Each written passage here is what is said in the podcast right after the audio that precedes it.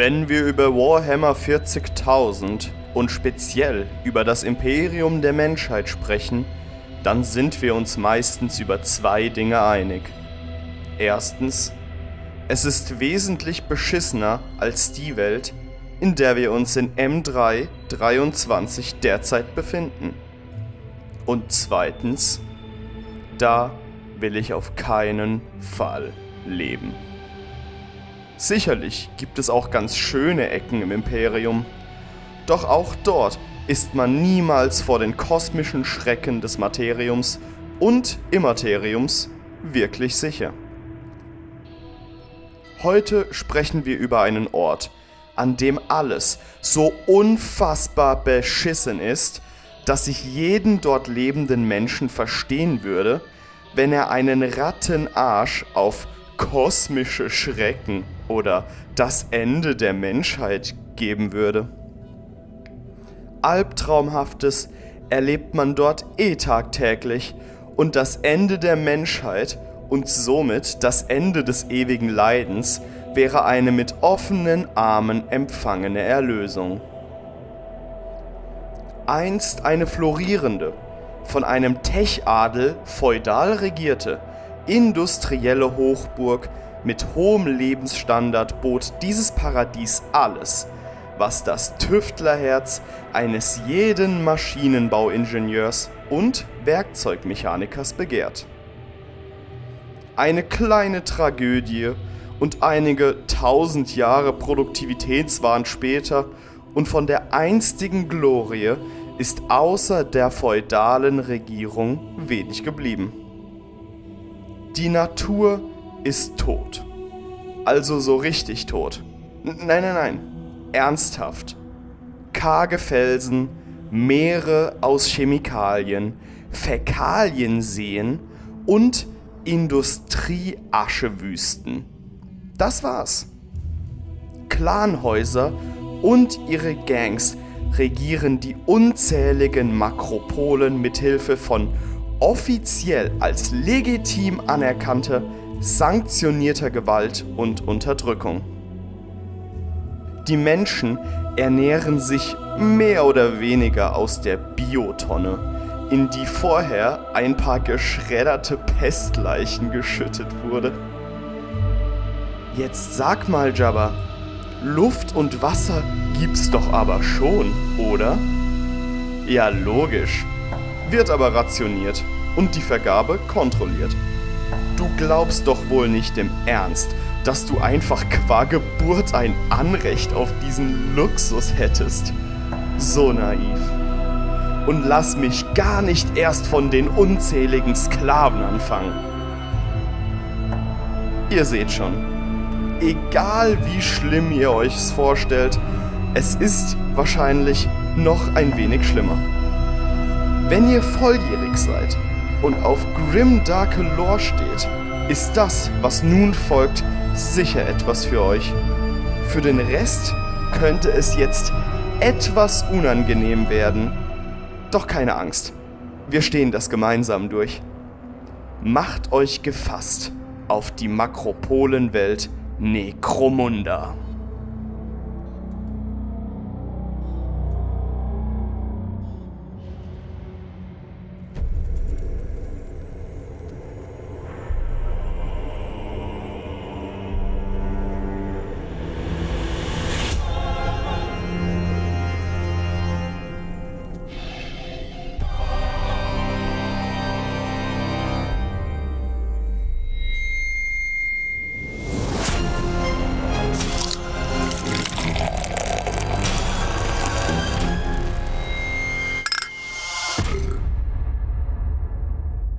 Einen wunderschönen guten Abend und ganz, ganz herzlich willkommen zu Adeptus Inebris, dem Warhammer 40k Podcast mit Schuss.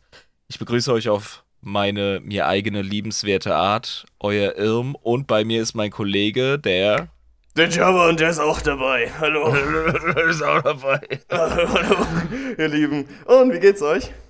Und ein paar, paar Flaschen Bier sind auch dabei, ja? Ja, ja, ein paar Flaschen Bier sind immer dabei. Ähm, ja, meine lieben Freunde, wie ihr gehört habt, heute ist wieder eine besondere Folge, ne? Der Jabinski macht mal wieder was. So sieht das aus, ja. Äh, ja. Und ähm, wie geht's dir? Komm, bist du gut in März gestartet?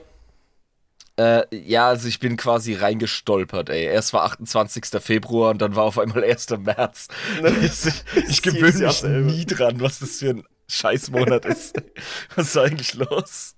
Ja, ich check's auch nicht. Ich bin auch irgendwie nur zufällig in den März reingekommen. Ich habe auch irgendwie vergessen, dass März ist jetzt. Du hast dich auch in der Tür geirrt, so wie ich. Ja, ja so ein bisschen irgendwie. so ein Scheiß, ey. Ja, darauf machen wir doch, darauf öffnen wir doch, doch direkt. Oh, ich hab so Bock. Bellheimer. Ja. Mm. Na, gutes Bellheimer hier. Bei, bei mir hat es schon Knack gemacht, da wurde jetzt gerade ein Riesling geöffnet. Oh, du geiler Hund. Wo mhm. hast du den jetzt schon wieder her? Supermarkt. Hast, hast du da deine, deine Riesling-Lieferanten so in der Unterwelt? Ne? So ein bisschen Nein. die. Das ist, das ist äh, Elsässer Plörre. Das ist nichts Besonderes. Ähm, ich wollte gerade schon sagen. Ja, mit anständig Sprudel äh, macht das was her als Schorle, aber es ist jetzt nicht der Kick aus der Heimat. Ist nicht der Übershit. Nee. Ja. Irmchen, ähm, jetzt wo wir schon mhm. unsere Pullen geöffnet haben, wie sieht es denn in der Community aus? Gibt es da Neues? Gibt es da Input? Gibt es neue Patronen? Gibt es Community Sachen, die du erzählen fetzt, kannst? Community fetzt, fetzt, fetzt. Wie immer. Also, die Leute sind aktiv, die kloppen sich auch ständig auf dem Tabletop-Simulator oder in Real Life. Aber oh yeah. viel öfter, viel öfter im Real Life helfen die einander. Das ist krass. Also es gab jetzt schon Aktionen wie, keine Ahnung, dass jemand äh, irgendwelchen Kram auf der Post abgeholt hat für den anderen. Äh, kürzlich äh, ist jemand umgezogen und boom, auf einmal ist da ein Foto in der Community von äh, drei Gestalten, die sich vor diesem Discord nie gesehen haben und äh, da so einen Umzug wuppen. Also, das ist so geil. Das ist mega, mega geil. Richtig, ja. richtig gut. Und ähm, ja. die Gruppe ist auch wieder gewachsen. Wir haben zwei neue Patronen zu begrüßen. Das ist einmal äh, als Chance-Servitor der Chris. Ja, willkommen, Chris. Willkommen in der Community. Ganz herzlich willkommen. Und ein weiterer trinkfester Kommissar für 15 Tacken im Monat. Biu, biu, biu, biu, biu, der Nordberg. Berg, Nordberg. Krass. Nordberg, du. du Nord, Nordberg, ja, tut mir Mann. leid. Ja, ich hab's falsch gesagt. Sorry. Ja, War nicht also Nordberg der Typ bei äh, Die nackte Kanone? Ah, ja. ja der Schwarze, genau. oder? Genau, ja. Ja, ja, ja genau. Ja, genau. das ist krass. Ja, irgendwie, ne? ja, Nordberg. Ja, auf Nordberg, willkommen. Äh, cool. Richtig krass. Ja. Vielen lieben Dank für euren Beitrag und weiteren Dank an alle, die schon fleißig geben. Und ich habe ja mal die Leute aufgefordert, gebt mir Bescheid im Discord. Wer abgegradet hat, der soll auch gewürdigt werden. Die wenigsten haben es gemacht. Vor einiger Zeit schon abgegradet hat unsere liebe Lila. Lila, Dankeschön ja, für das Upgrade. Sehr cool. Die ist jetzt ganz oben dabei. Sie ist eine Inebriantin des Adeptus und äh, wirft uns 30 Tacken in Rachen. Das ist unglaublich. Viel vielen, vielen lieben Dank. Ja, auch sehr aktiv in der Community. Es ist äh, eine Freude. Also ihr, ihr reißt das äh, auf euren Schultern, was ähm, ihr macht es quasi Tausenden von Zuhörern möglich, zu nicht zu bezahlen und einfach zuzuhören. Also, ja, wirklich, das, wirklich. Das ist selbstlos, ja. Bedankt euch mal lieber bei der Lila hier. Die ganzen ja, Banausen, die nicht bezahlen. okay. Wir hatten ja ein bisschen Stau mit äh, Proton-Mails, ja. Man soll es jetzt einfach ja, Proton-Mails ja. nennen. Ich nehme jetzt hier erstmal einen Schluck, um meine Kehle zu befeuchten. Hier, Schorle Ahoi. Aber ich finde es wirklich so gut, wie ich gerade nicht auf Proton-Mails reagiert habe, weil für mich das so ein normaler Begriff einfach mittlerweile ist. Ja, der Kryos, im, der Kryos im Datacrons Podcast, der äh, ging die längste Zeit drauf ab. Also wir sind jetzt irgendwie bei Folge 13 oder so und äh, Proton Mail ist immer noch der Shit. Das ist auch sau lustig einfach. ah, hier schreibt uns jemand. Der Raphael. Hi, ich höre euch schon seit einiger Zeit und habe mir für die Zu Zufahrt aus dem Urlaub in Dresden nach Hause die Assassinorum-Folge heruntergeladen.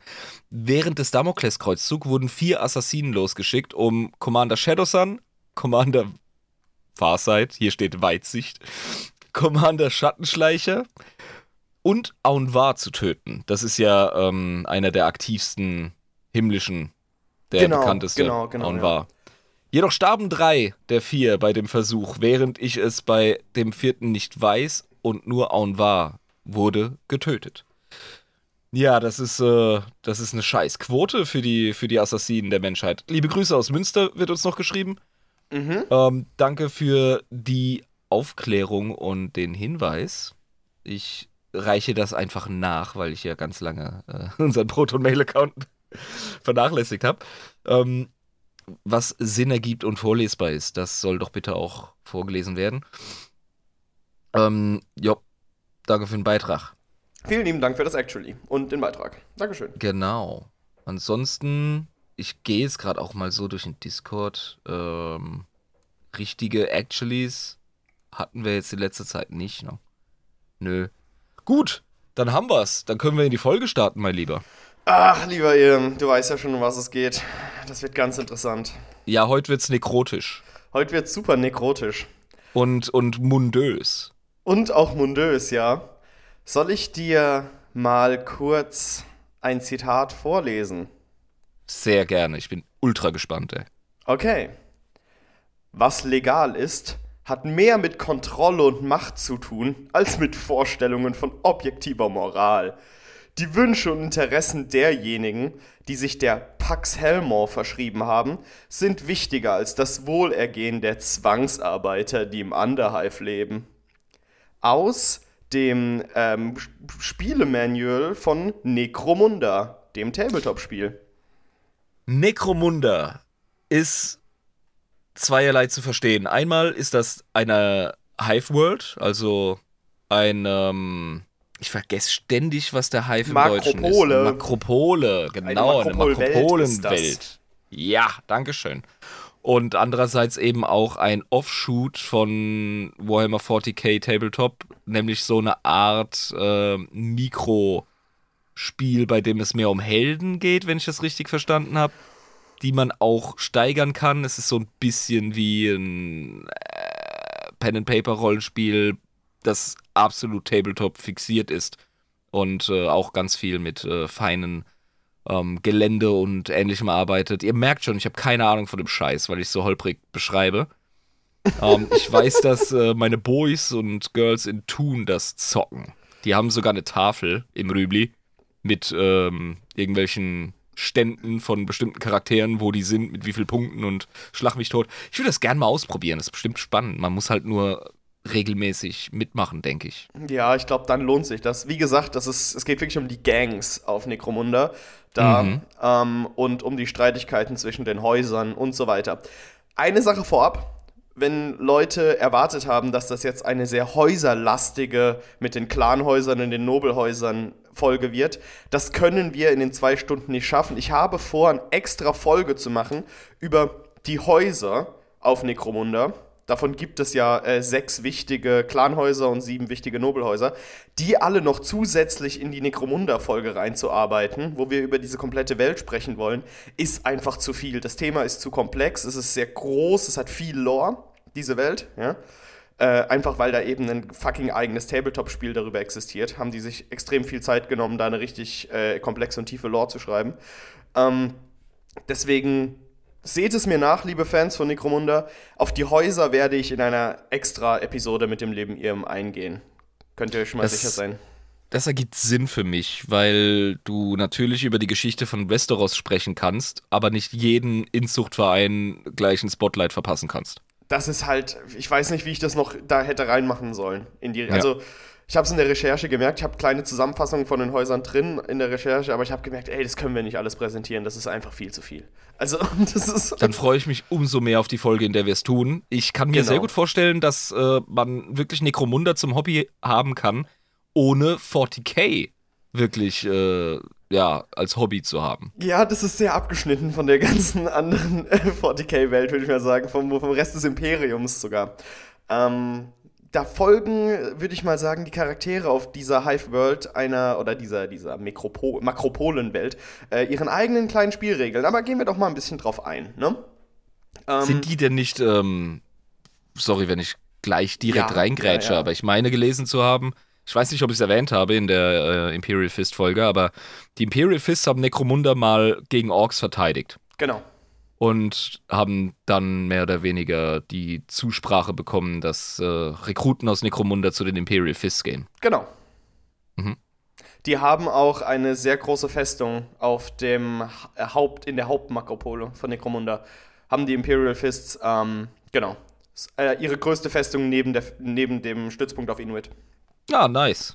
Genau. Ja, cool. Also, du wirst uns erleuchten, bitte.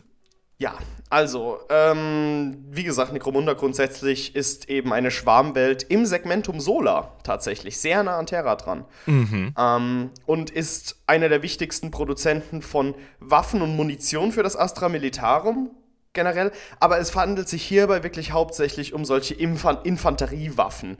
Ähm, wenn du jetzt wirklich an Las-Gewehre denkst, an Bolter denkst, ja, äh, ja. An, an Plasma Guns denkst, die werden hauptsächlich auf Necromunda hergestellt. Da ist das wirklich der, der Produktions- und Absatzmarkt äh, auf also dieser keine, Hive-World. Keine groß angelegte Schwerindustrie, wie es auf reinen Fabrikwelten der Fall ist. Sie produzieren schon viel, aber nicht den krassen Shit. Da werden jetzt keine Baneblades ge ähm, gegossen und zusammengeschraubt. Genau, so. aber das, das ergibt auch relativ viel Sinn, wenn man sich diese kleinteilige Fabrikstruktur auch überlegt. Ja? Äh, es gibt natürlich große Fabrikhallen und größere Fabriken, aber wie das eben bei vielen Makropolwelten ist, du hast eben auch diese kleinteiligen Strukturen und deswegen haben sie sich einfach grundlegend schon mal äh, auf diese einfachere Technologie äh, spezialisiert, die du jedem Sklaven beibringen kannst, wie man quasi so ein Gewehr zusammenschraubt oder so eine Handgranate fertigt, ja? Mhm. Äh, und machen das wirklich in absoluter Masse, Munition und Waffen für äh, das Astra Militarum. Und wir wissen ja, wie viele Soldaten jeden Tag verheizt werden im Imperium der Menschheit. Äh, die brauchen Material, ne? Ja, sicher doch. Ja, genau. das geht ja auch flöten bei Explosionen und äh, es geht verloren und schlag mich tot. Das muss äh, in die Galaxie gestreut werden, als gäbe es nichts. Ja, wir müssen alle Mineralien als Menschheit müssen wir in Gewehre und Munition umwandeln. Das ist doch vollkommen klar. Richtig, genau. So sieht es nämlich aus. Ähm, viele Leute denken ja auch, Necromunda wäre irgendwas extrem Besonderes, wenn es um Hive Worlds geht. Aber äh, es ist ganz klar zu sagen, dass Necromunda mehr oder weniger die Blaupause für so eine klassische Hive-Welt äh, im Imperium der Menschheit äh, ist. Das heißt, wir, wir, sprechen zwar jetzt spezifisch über Necromunda, aber mehr oder weniger könnte man auch sagen, wir sprechen, wie eine Hive-World aufgebaut ist, eine Makropol-Welt im Imperium der Menschheit. Weil es gibt welche, die ähnlich aufgebaut sind wie Necromunda, ein bisschen anders, aber ähnlich gibt es sehr, sehr viele im Imperium. Aber das ist jetzt einfach mal, hey, Necromunda als Beispiel für eine Makropol-Welt. Ja, das ist doch wie mit vielem, ne? Also wenn du Ultramarines begriffen hast, dann weißt du, was ein Astartes ist. Wenn du, ja, wenn du, wenn du Goffs begriffen hast, dann weißt du, was es heißt, ein Ork zu sein. Und wenn du ähm, Cardia äh, spielst oder äh, drüber liest, dann begreifst du den Kern der imperialen Garde. Kann man so schon so das, sagen, ne? Ja, so ist das wohl mit Necromunda und mit äh, Makropolwelten wenn du das so beschreibst. Ja, grundsätzlich kann man schon mal sagen. Also ich würde mal sagen, wir gehen mal auf die Geschichte von Necromunda ein, um zu verstehen, warum dieses Ding jetzt überhaupt so aussieht, wie es aussieht. Weil es ist ja nicht normal, dass eine Welt plötzlich, ähm, ne, so absolut überbevölkert wird und äh, urbaner Sprawl da stattfindet, noch und nöcher. Ähm, das muss ja irgendwie von irgendwas herkommen, ne? Da bin ich jetzt mal gespannt. Wie ist das denn entstanden? Also, zunächst hieß mal Necromunda Araneus Prime ja, so hieß es das damals mhm. mal. Und wurde oh, schicki Mickey. Ja, schicki, ne? Und wurde vor 15.000 terranischen Jahren besiedelt. Ähm, es war eine sehr hochtechnologisierte, sehr edle und sehr angenehm darauf zu lebende äh, Industriewelt, äh, die schon damals Militärmaterial äh, produziert hat, viel, aber eben nicht nur. Sie waren aber halt auch, wie gesagt, ein relativ militaristischer Ort, auch aufgrund dessen, dass sie eben sehr industriell waren und haben durch kleinere Eroberungszüge gegen Paxenos, ein paar kleinere, haben die äh, noch vor äh, dem äh, großen Kreuzzug haben sie ein kleines Sternenreich ähm, geschaffen, das über ein paar Systeme ging sogar. Das ist äh, das Araneus Continu Continuity gewesen. Ja, also so ein, so ein, Sternenreich, wo das eben die Hauptwelt war, was heute Necromunda ist, Araneus Prime, und äh, relativ wohlhabend. Ja? Also wirklich, wir haben uns mal unterhalten über die, oh, wie hießen sie nochmal? Damals, wo der Imperator diese hochentwickelte Menschenwelt gefunden hat. Ah, die Interrex. Ja, so bisschen, die Interrex sind ein bisschen höher anzusiedeln, würde ich jetzt mal sagen, aber die äh, Araneus-Leute, die waren damals auch schon so, ne? Haben schon ein sta stabiles äh, System, Sternreich aufgebaut, ja? Über ja, es gab im, meines Wissens nach gab es im Segmentum Solar nichts, was auf Interrex-Level war, das sagst du richtig. Aber ähm, die werden wohl dran gekratzt haben, beziehungsweise halt überm Schnitt gewesen sein, wenn ich das so höre. Genau, einfach äh, war gut da zu leben, sage ich jetzt mal so damals als Mensch. Ne? Ähm, die ähm, hatten den Vorteil, dass sie während dem Weltenbrand ziemlich nah an Terra waren noch und über mysteriöse Warp-Tore verfügten, die sie benutzen konnten, weswegen sie immer noch mit der Erde kommunizieren konnten und ähm, gewissen Handel aufrechterhalten konnten. Also sie waren nicht komplett abgeschnitten von der ganzen Situation. Ja? Warp-Tore? Ja, ja. Okay. Mys mysteriöse Warp-Tore werden sie genannt. Äh, Warp-Gates halt. Mhm. Ähm, ja, die äh, Situation nach dem Weltenbrand kennst du ja, ne? dass dann so langsam der große Kreuzzug angefangen hat und der Imperator mal so ein bisschen auf, äh, auf, auf, seine heiligen, auf seinen heiligen Kreuzzug gegangen ist. Ähm, und wollte natürlich auch, dass eben dieser, diese Continuity, diese Araneus Continuity auch Teil des Imperiums wird, ganz klar, ne?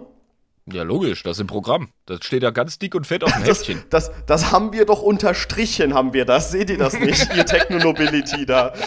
Das ist, das, da können wir nicht mehr drüber diskutieren, ja? Das passiert ja, jetzt. der Kreuzzug rollt, ey. Und was dem besagt, wird gemacht. Ja, und das ist so witzig. Da gibt's, ähm, wird es so beschrieben, der Imperator hat sie gefragt, ob sie nicht Teil des Imperiums werden wollten. Und die haben in so einer kackendreist höflichen ähm, Nachricht, vielleicht E-Mail, zurückgeschrieben, hey Imperator, ist ein guter an gutes Angebot, aber guck dich mal an, willst du nicht Teil von unserem Weltenreich werden?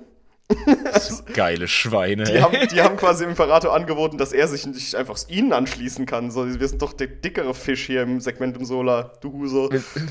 Willst du nicht bei uns mitmachen? Wir haben sicher noch eine Praktikantenstelle frei. Also so eine klassische Antwort von einer militaristischen Techno-Nobility. so wirklich so eine Techno militaristische Ja, aber ernsthaft, wenn du wenn du alles und jeden beherrschst, was du sehen kannst, dann hast du ein gewisses Selbstverständnis. Das war bei den ähm, imperialen Römern so, das war bei den Chinesen so. Äh, du hast einfach irgendwann diesen krassen Chauvinismus und dieses Zivilisationsego. Ja, genau. Und dann musst du halt erstmal äh, mit Waffengewalt eines Besseren belehrt werden, bevor, das, bevor sich das abstellt. Das ist einfach so. Ja, und, und du würdest ja auch dein Gesicht verlieren, wenn du da einfach kuschst bei so einer Nachricht. Du gehst ja nicht hin und sagst so, ja, es tut mir leid. Ja, sagst Alter, ich baue ja doch nicht, nee, ich baue doch nicht über, über Jahrzehnte eine Firma auf und verkaufst dir dem nächstbesten Penner mit einer goldenen Krawatte. Das ist doch albern. das ist ja ein, ein schwachsinniger Vorschlag.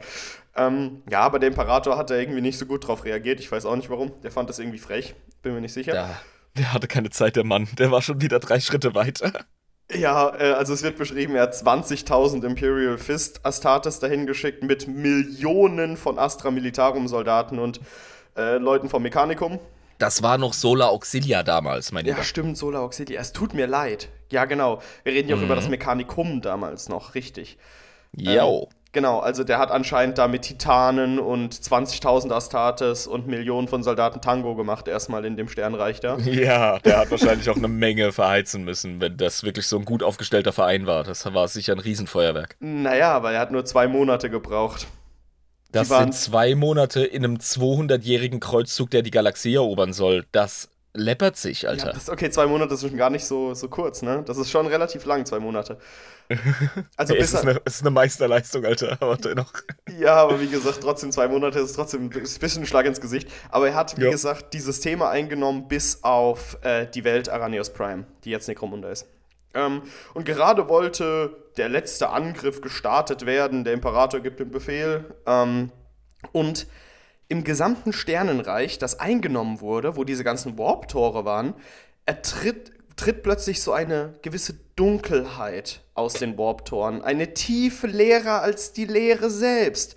Mit lebenden Blitzen und in Flammen gehülltem Chrom wird das beschrieben ähm, von den mm. Anachronisten, sage ich jetzt mal, mm. ja, die aus yeah. den Warp-Toren angegriffen kamen. Ähm, und dieses neu eroberte Sternenreich in Schutt und Asche hauten. Ähm, also du kannst dir vorstellen, du hast es gerade vor einem Monat eingenommen, den Planeten, Und das, was da aus dem Warp-Tor kommt, das knüppelt jetzt einfach den kompletten Planeten so kaputt, dass der einfach nicht mehr existiert in dem Sinne, sondern so ein Ball aus Stein einfach nur noch ist, weißt du? Ich stelle mir gerade den Papierstapel auf Malkadors Schreibtisch vor, dessen Aufgabe es ist, diese, diese, diese Warp-Inkursion zu vertuschen. es ist einfach, es ist über Systeme weit so, äh. Ja, weil es muss zu einem Zeitpunkt des großen Kreuzzuges passiert sein, bevor die Astartes ihre ersten Berührungspunkte mit dem Chaos gemacht haben. Ich denke, das war relativ früh, weil das noch im Segmentum Solar war, ne? Genau, deswegen. Und ja, da hat er wohl viel zu tun gehabt, der Onkel. Es wird auch einfach äh, nicht beschrieben, was es genau ist. Also ich meine, jeder, der sich auskennt, weiß, dass es Dämonen sind. Aber ähm, das wird einfach so gesagt, so oh, Wesen, die irgendwie in Flammen gehüllt sind, die aus diesen seltsamen Warp-Toren kommen. Ähm, der hat das 100 Pro als irgendeine Art Raumanomalie äh, verkaufen können oder so, weißt du? Ja, das Dunkelste hat einfach die, die Planeten verschluckt so und jetzt hört auf nachzufragen. Es war erst dunkel, ja. okay. jetzt hört echt auf mit euren Briefen, wo drin steht das. Äh. Ich will um, ähm, diese Berichte nicht mehr lesen. ich habe keinen Bock mehr. Es war, es war die Leere, die die verschluckt haben. Es okay, war, halt die Schnauze. Es war ein Wetterballon. Ein Wetterballon. oder Sumpfgas oder die Venus, die leuchtet. Keine Ahnung. Aber es war kein Chaos. Es war definitiv. Was ist denn Chaos? Verdammt, ich hab mich verplappert. Äh, vergiss, was ich gerade gesagt habe. Macht seinen Jedi-Trick und der Kopf platzt von dem Typen und er geht weiter und pfeift. Ja, ist nichts passiert. Ähm, genau, also wurden fast alle Planeten zerstört, aber die Imperial Fists haben es geschafft, diese Warp-Tore primitiv einfach kaputt zu machen, ähm, wodurch diese seltsamen Wesen verschwanden. Das heißt, die haben einfach der, die Verbindung gekappt zum Immaterium und dann sind die wieder weggegangen quasi. Also einfach wie ein stumpfer Paladin in der Heldengruppe mit dem Knüppel den Kultort zerhagelt und dann kannst du auch nicht mehr beschwören. Genau, ja, das war das ja. da die Taktik quasi einfach. Mann, ey, wie, was für ein Präzisionsschlag. und abermals haben die Jungs in Gold gewonnen. Juhu, hurra, hurra. Du stumpfe Gewalt.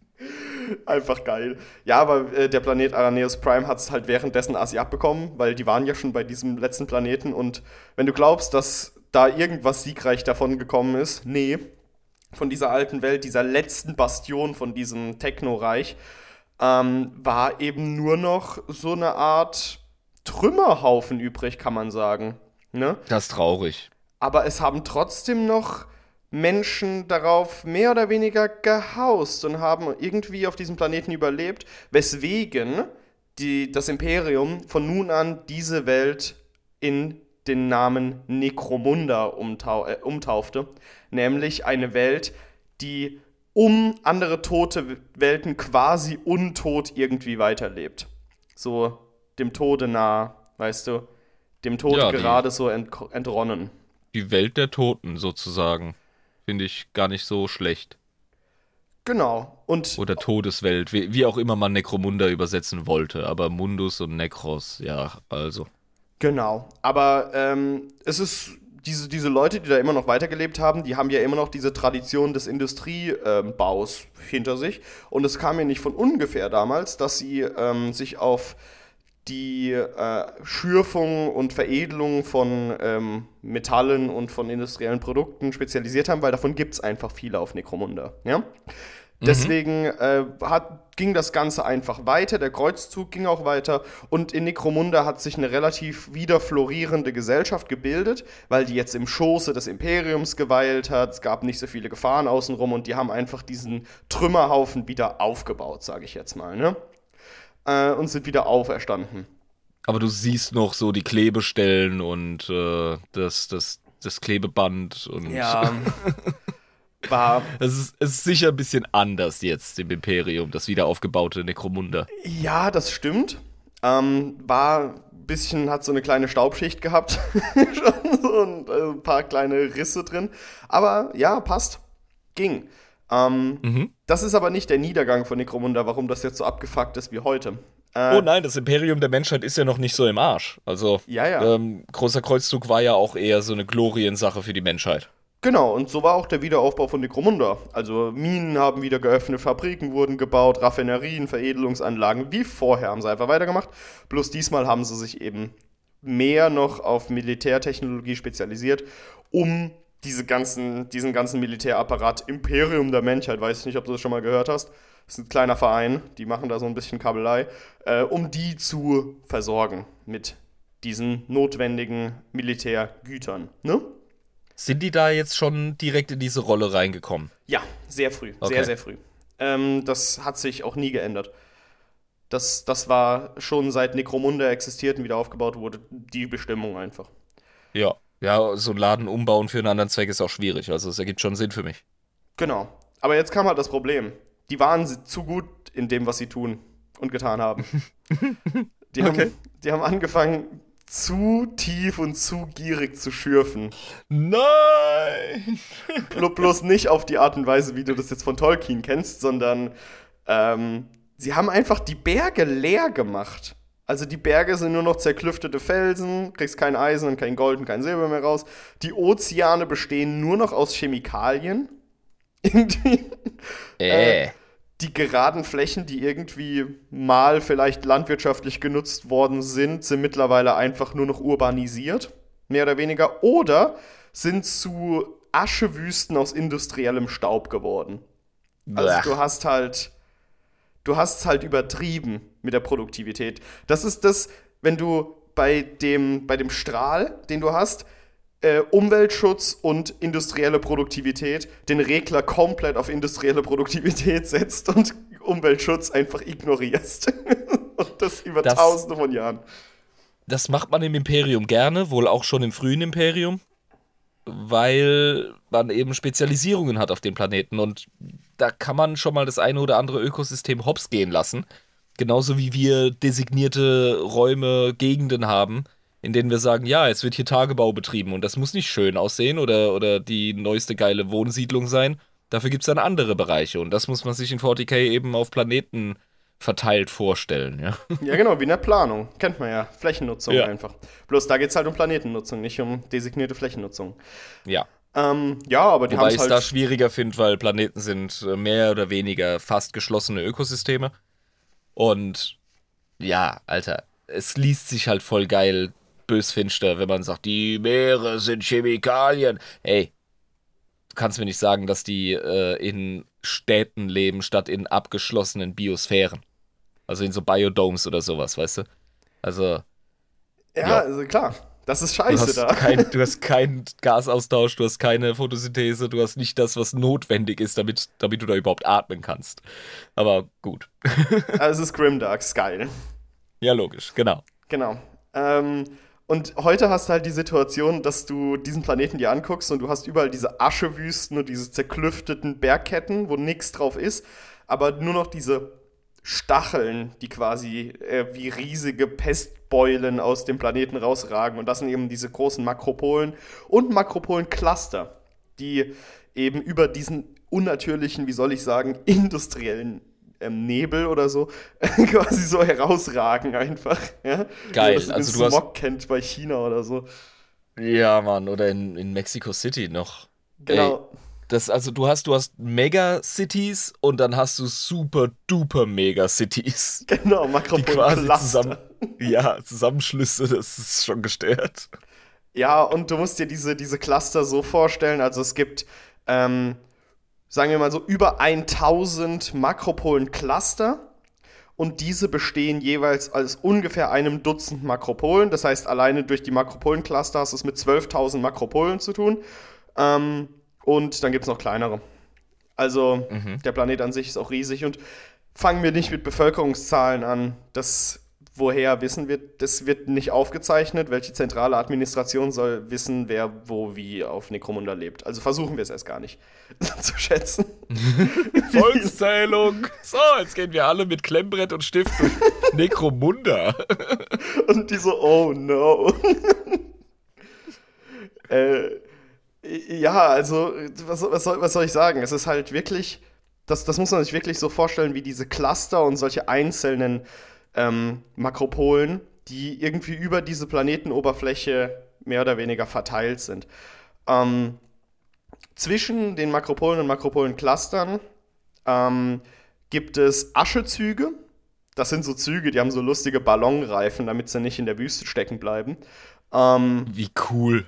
Also im Grunde mechanisierte Karawane. Ja, genau. Bloß äh, die Karawane werden innerhalb von Makropolen-Clustern mehr oder weniger verwendet, wenn ich das richtig verstanden habe, aber um zwischen den Makropolen-Clustern noch über den ganzen Planeten Dinge zu verteilen, brauchst du halt diese Züge. Anders kriegst Ja. du das halt nicht richtig hin.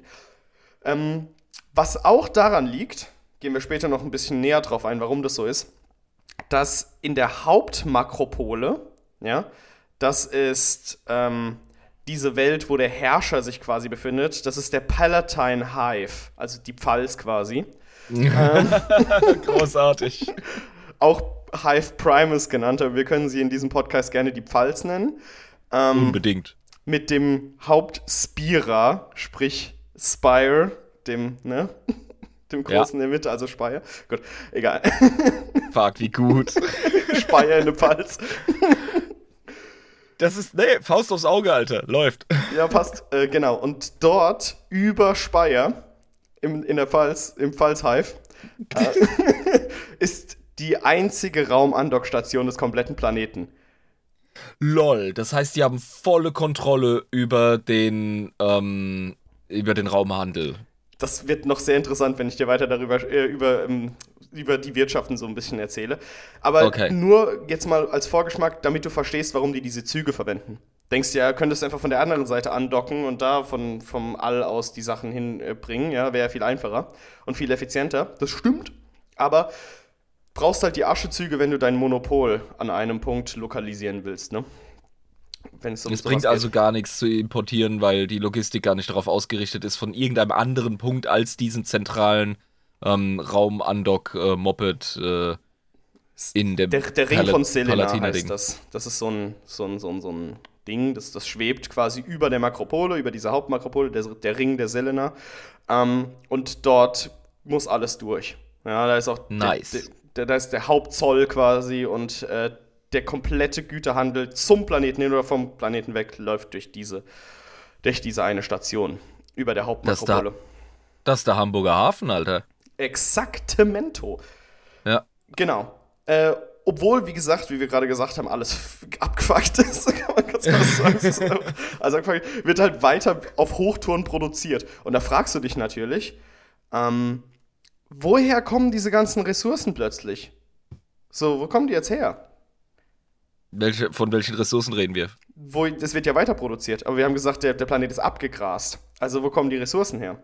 Ja, die werden wohl das Rohmaterial zugeliefert bekommen, damit die das verschmieden und verhütten können, oder? Nee, nicht wirklich. Also es gibt noch ganz, ganz kleine Mengen an Minen, die wirklich noch frisches Zeug holen, aber das meiste ist Recycling. Also der Ah, Planet ich wollt- lebt vom Ja. Müll ihrer Vorfahren. Ja, quasi. ich wollte gerade sagen, die kannibalisieren wahrscheinlich äh, die gewaltsame Vergangenheit von ihrem eigenen Planeten. Ja. Und jetzt geht es nämlich auch nicht nur um die Ressourcen, sondern wo kriegst du Nahrungsmittel her? Gibt zwei Möglichkeiten. Ähm, entweder du nimmst importiertes Essen, ja, von außen. Das bekommen aber wirklich nur die Leute, die in den allerhöchsten gesellschaftlichen Schichten sich befinden, in der, der nekromundanischen Gesellschaft, sage ich jetzt mal, ja. Ähm, das, das kriegst du nicht als Average Joe. Ah, also die feinen Herrschaften lassen es sich besonders nekromunden. Korrekt. oh, ich bin so stolz. Das heißt, ähm, mit einem einzelnen Bündel Bananen könntest du wahrscheinlich einen riesen Reibach machen auf Necromunda. Weil das Geil. ist wirklich wertvoll. Also alles Essen, was nicht synthetisch hergestellt ist, sprich Corpse Stark, ist eigentlich das Einzige, was da wirklich mehr oder weniger gegessen wird. Oder ähm, äh, wieder weiterverarbeiteter organischer Müll. Also ähm, der Nice. all, all der organische Müll wird halt einfach in Essen wieder rein recycelt, wenn ich das richtig verstanden habe. die Leute ja. ernähren sich mittelbar aus der Biotonne. ja, genau. Bloß halt, dass da noch ein Zwischenschritt dabei ist, aber ja, mehr oder weniger. Deswegen mittelbar. Genau. Und äh, von Leichen halt auch natürlich, ne? Wenn jemand verreckt, Ja, dann sicher. wirst du verarbeitet, ganz klar. Ja, ist auch Biotonne. Äh, mehr, mehr, mit einem Zwischenschritt, ja. ja. genau. Ähm, es ist, ja, also wie gesagt, eine zentrale Administration existiert nicht. Haben wir schon gesagt. Wie auch. Lol. Wäre noch schöner. Äh, es hat sich äh, dementsprechend ein feudales System äh, entwickelt mit starken Familienbanden und Clans.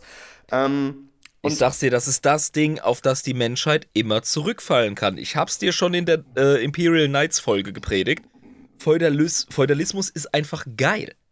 Es funktioniert auf jeden Fall auf, äh, auf äh, Necromunda. Ja, es klar, es basiert auf direkter Gewalt und ist unterdrückerisch. Aber das muss ein System sein, das, das äh, wetterfest ist, sag ich jetzt mal. Ja, und ähm, es gibt das sogenannte große Netz von Necromunda oder The Great Necromunda Net. Ähm, oder Web wird es genannt. Web, nicht Net, Web. Ähm, ja, eher, ne? Weil du musst dir das äh, räumlich wie auch gesellschaftlich vorstellen. Und so funktioniert quasi alles, was auf Necromunda passiert. Ähm, du hast klare Hierarchien zwischen Clans, Häusern äh, und einzelnen Personen und bestimmten Gilden, die mhm. alle irgendwie miteinander verwoben sind und einem ungefähren Kodex, dem Pax Helmor, folgen, von der Familie Helmor, die seit 7000 Jahren den Planeten regiert. Ähm, und die haben. Das dachte ich mir schon, ja. Dass das entweder eine Person oder ein Clan ist, ja. Genau, also gerade ist es Gerontius Helmor, heißt der. Lord mhm. Helmor. Mhm. Äh, der, Frieden, der Frieden der Helmor, genau, dem wird gefolgt. Ja. Dem wird gefolgt. Und der Frieden bedeutet Konflikt und Krieg in geordneten Bahnen. Bedeutet, du kannst clan-interne und interklanische, nenne ich das jetzt mal, Konflikte und Kriege, kannst du nicht gänzlich verhindern. Du kannst Kriminalität auf so einer großen Ebene nicht verhindern, weil es viel zu viele Menschen sind und viel zu wenig Möglichkeit besteht, irgendwelche Kontrollmechanismen da einzubauen, wie denn auch vernünftig. Ähm, außer dass du ein gewisses loses Regelwerk drüber stülpst und das Wichtigste ist, dass die Leute, die mehr oder weniger oben sind, sich daran halten. Du kannst niemals da verlangen, dass alle Leute, die unten sind, in den unteren Schichten sich an dieses Gesetz halten, aber dass du zumindest fucking irgendwas hast, ja, auf das du zeigen kannst, wenn es darum geht zu richten. ja, das ist wie der Piratenkodex bei Fluch der Karibik. Das sind halt eher so Richtlinien. Und ich meine, Lord Vetinari in den Terry Pratchett-Romanen hat es ja auch sehr gut ausgedrückt. In den Scheibenwelt-Romanen, da gibt es ja die Stadt äh, Ankh-Morpork. Genau. Ja, High Fantasy für diejenigen, die es nicht kennen. Mhm. Und äh, das wird natürlich von einem Medici be, äh, regiert, das Ganze, der stellvertretend für den König von Ankh auf dem Thron sitzt. Und der mhm. sagt, du kannst Verbrechen, genau wie du es gerade beschrieben hast, du kannst Verbrechen nicht abschaffen kannst es auch nicht bekämpfen, wirklich. Das ist Unfug. Das kostet nur Geld und Ressourcen und schafft Unfrieden. Du musst Verbrechen organisieren. Und dann kümmern sich die Verbrecher um das unorganisierte Verbrechen. Und das werden die für dich automatisch ausschalten. Genau, das ist wie Karotte, der auch bei Ankh-Morpork von den Zwergen, obwohl er eigentlich ein Mensch ist und zwei Meter groß, zur Wache kommt und dann überhaupt gar nicht checkt, warum man die Diebesgilde nicht festnehmen darf. So. Ja, und er, er, nimmt auch mal den Patrizier fest, weil er seine Kutsche falsch parkt und so. ja, perfekt. Und, und, und Hauptmann Mumm rastet vollkommen aus, kriegt einen Blutstoß. Fuck, fuck, fuck. genau, also wie gesagt, ähm, organisiertes Verbrechen ist präferabel. Und wie gesagt, die, die am unteren Ende der Gesellschaft sind, hast du sehr schön beschrieben, die müssen mehr oder weniger die Freiheit haben, ihre eigenen Regeln ähm, zu gestalten, weil du nicht, also niemals in der Lage bist, einen eine Makropolwelt wirklich durchzuregieren. Das geht nicht. Eben, aber ich würde mal jetzt, damit wir noch ein bisschen tiefer reingehen können, noch mal wirklich auf die Regierungsform eingehen von Necromunda, damit wir das wirklich mal verstehen, was da passiert, ja? Unbedingt. Also das, das Grundgerüst, meinst du, ist feudal, aber wie sieht es ja. denn im Detail aus? Genau, also der The Palatine, wie er im Englischen genannt wird, also die Pfalz ist die wortwörtliche deutsche Übersetzung, wo man wirklich sagt, das Palatinum halt. Ähm, ja, logisch, ja. Ist die Hauptmakropole äh, auf Necromunda. Äh, auch Hive Primus genannt, also äh, der, der Haupthive einfach. Ähm, das vom sogenannten imperialen Haus, Haus Helmor, regiert wird. Haus Helmor ist äh, eines der wichtigen Nobelhäuser, von denen es, soweit ich weiß, acht gibt. Ähm, und die streiten sich immer um die Vorherrschaft von ganz Necromunda. Und diese ganzen acht Nobelhäuser befinden sich auf Hive Primus, auf dieser Hauptmakropole. Und die Clanhäuser, die Häuser, die man wirklich kennt als Fan, weil die bei dem Tabletop-Spiel Necromunda eine Rolle spielen und die auch die einzelnen Gangs anleiten, die folgen jeweils den Nobelhäusern. Einzelnen, ja.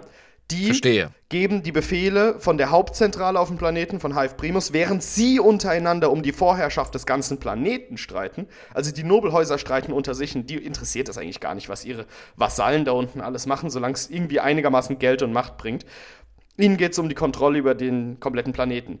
Die Clanhäuser darunter ähm, streiten untereinander und sind die, die tatsächlich agieren auf dem ganzen Planeten, weil die breiten sich auf die anderen Tausenden von Makropolen aus und versuchen da wirklich, wie soll ich sagen, also einzelne Parzellen von Makropolen zu kontrollieren, einzelne Sparten von, Produkti äh, von Produktion, von Industrie, also die auch wirklich die Realpolitik machen, sage ich jetzt mal so, ja. Während die anderen hohen Herren da oben eigentlich nur so ungefähre Bundespolitik machen, so ganz oben, ne? Und eigentlich sich nur darum streiten, wer die nächste Regierung stellt.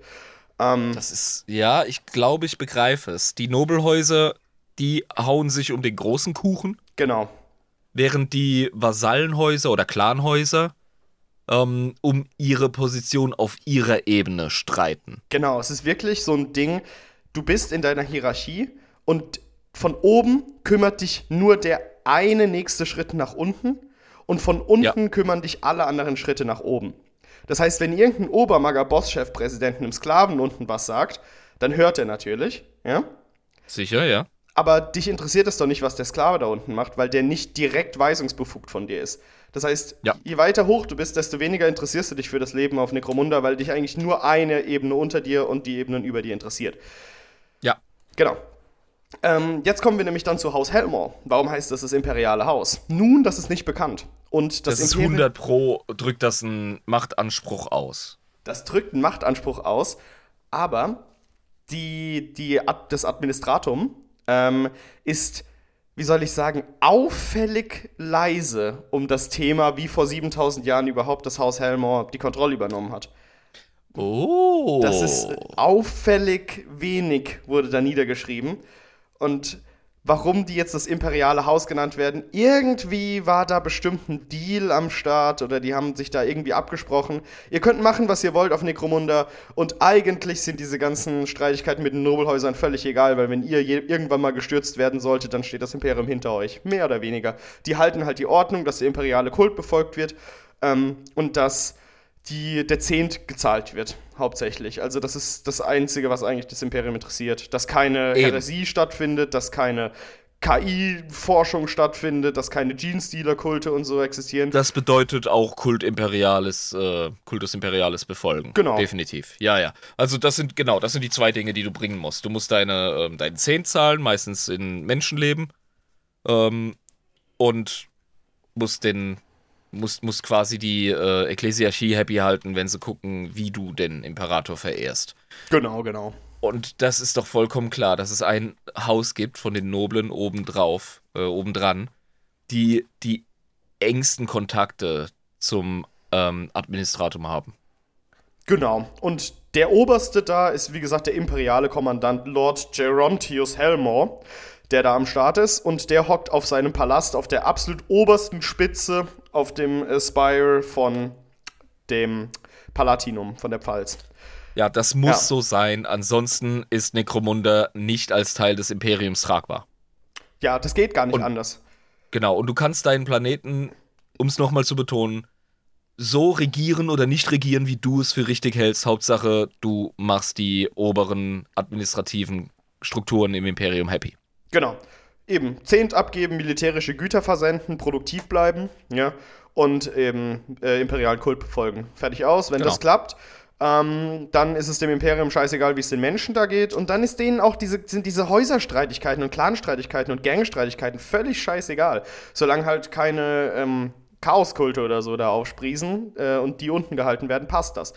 Ähm, der, ähm, dieser Monopolismus, den wir vorhin angesprochen haben mit dem Raumhafen, der hat eben den Zweck, dass eingebüßt wird Produktivität und eingebüßt wird Logistik, aber gewonnen hast du die Fähigkeit, richtig, richtig, richtig viel Sanktionsschaden anzurichten, wie wir das jetzt auch gerade in dem äh, Russland-Ukraine-Krieg gesehen haben. Ja?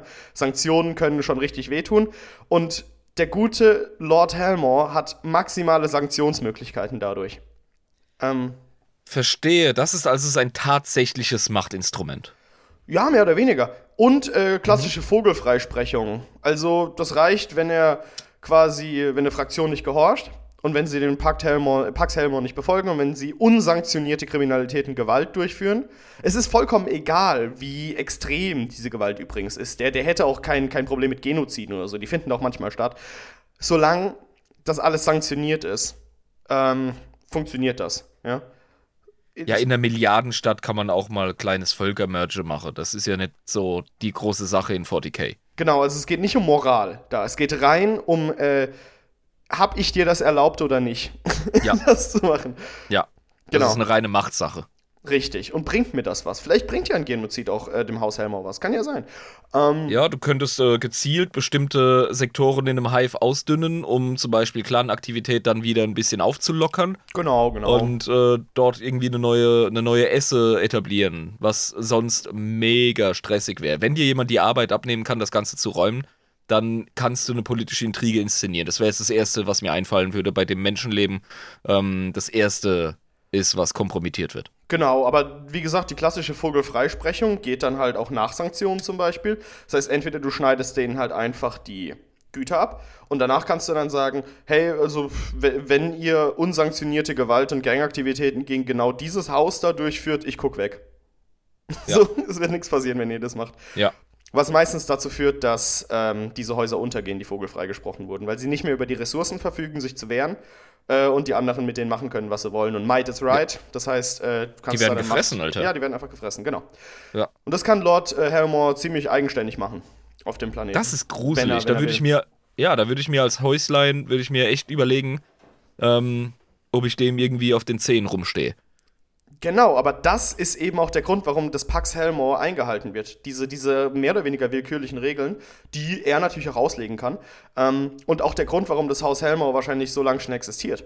Weil eben diese ganzen Herrscher immer genau diese Möglichkeit hatten, alle Nebenbuhler, ähm, sehr leicht quasi, ja, wie soll ich sagen, abzuschneiden. Was auch ein Grund ist, warum diese Nobelhäuser sich auf dem Hive Primus befinden, weil dort ist sowas wie eine Vogelfreisprechung oder ein Abschneiden von Gütern schwieriger. Ähm, ja weil die ja direkt an der Quelle sitzen auch. Eben, da kannst du immer noch irgendwie was drehen oder so. Aber je weiter du weg bist vom Verteilzentrum, sag ich mal, genau. Ähm, desto mehr musst du spuren. Huh? Richtig. Ähm, das ist, das, das ist interessant, interessant weil ja. im klassischen Feudalismus, wie wir ihn aus äh, unserer Geschichte kennen, da war die Technologie natürlich nicht so weit.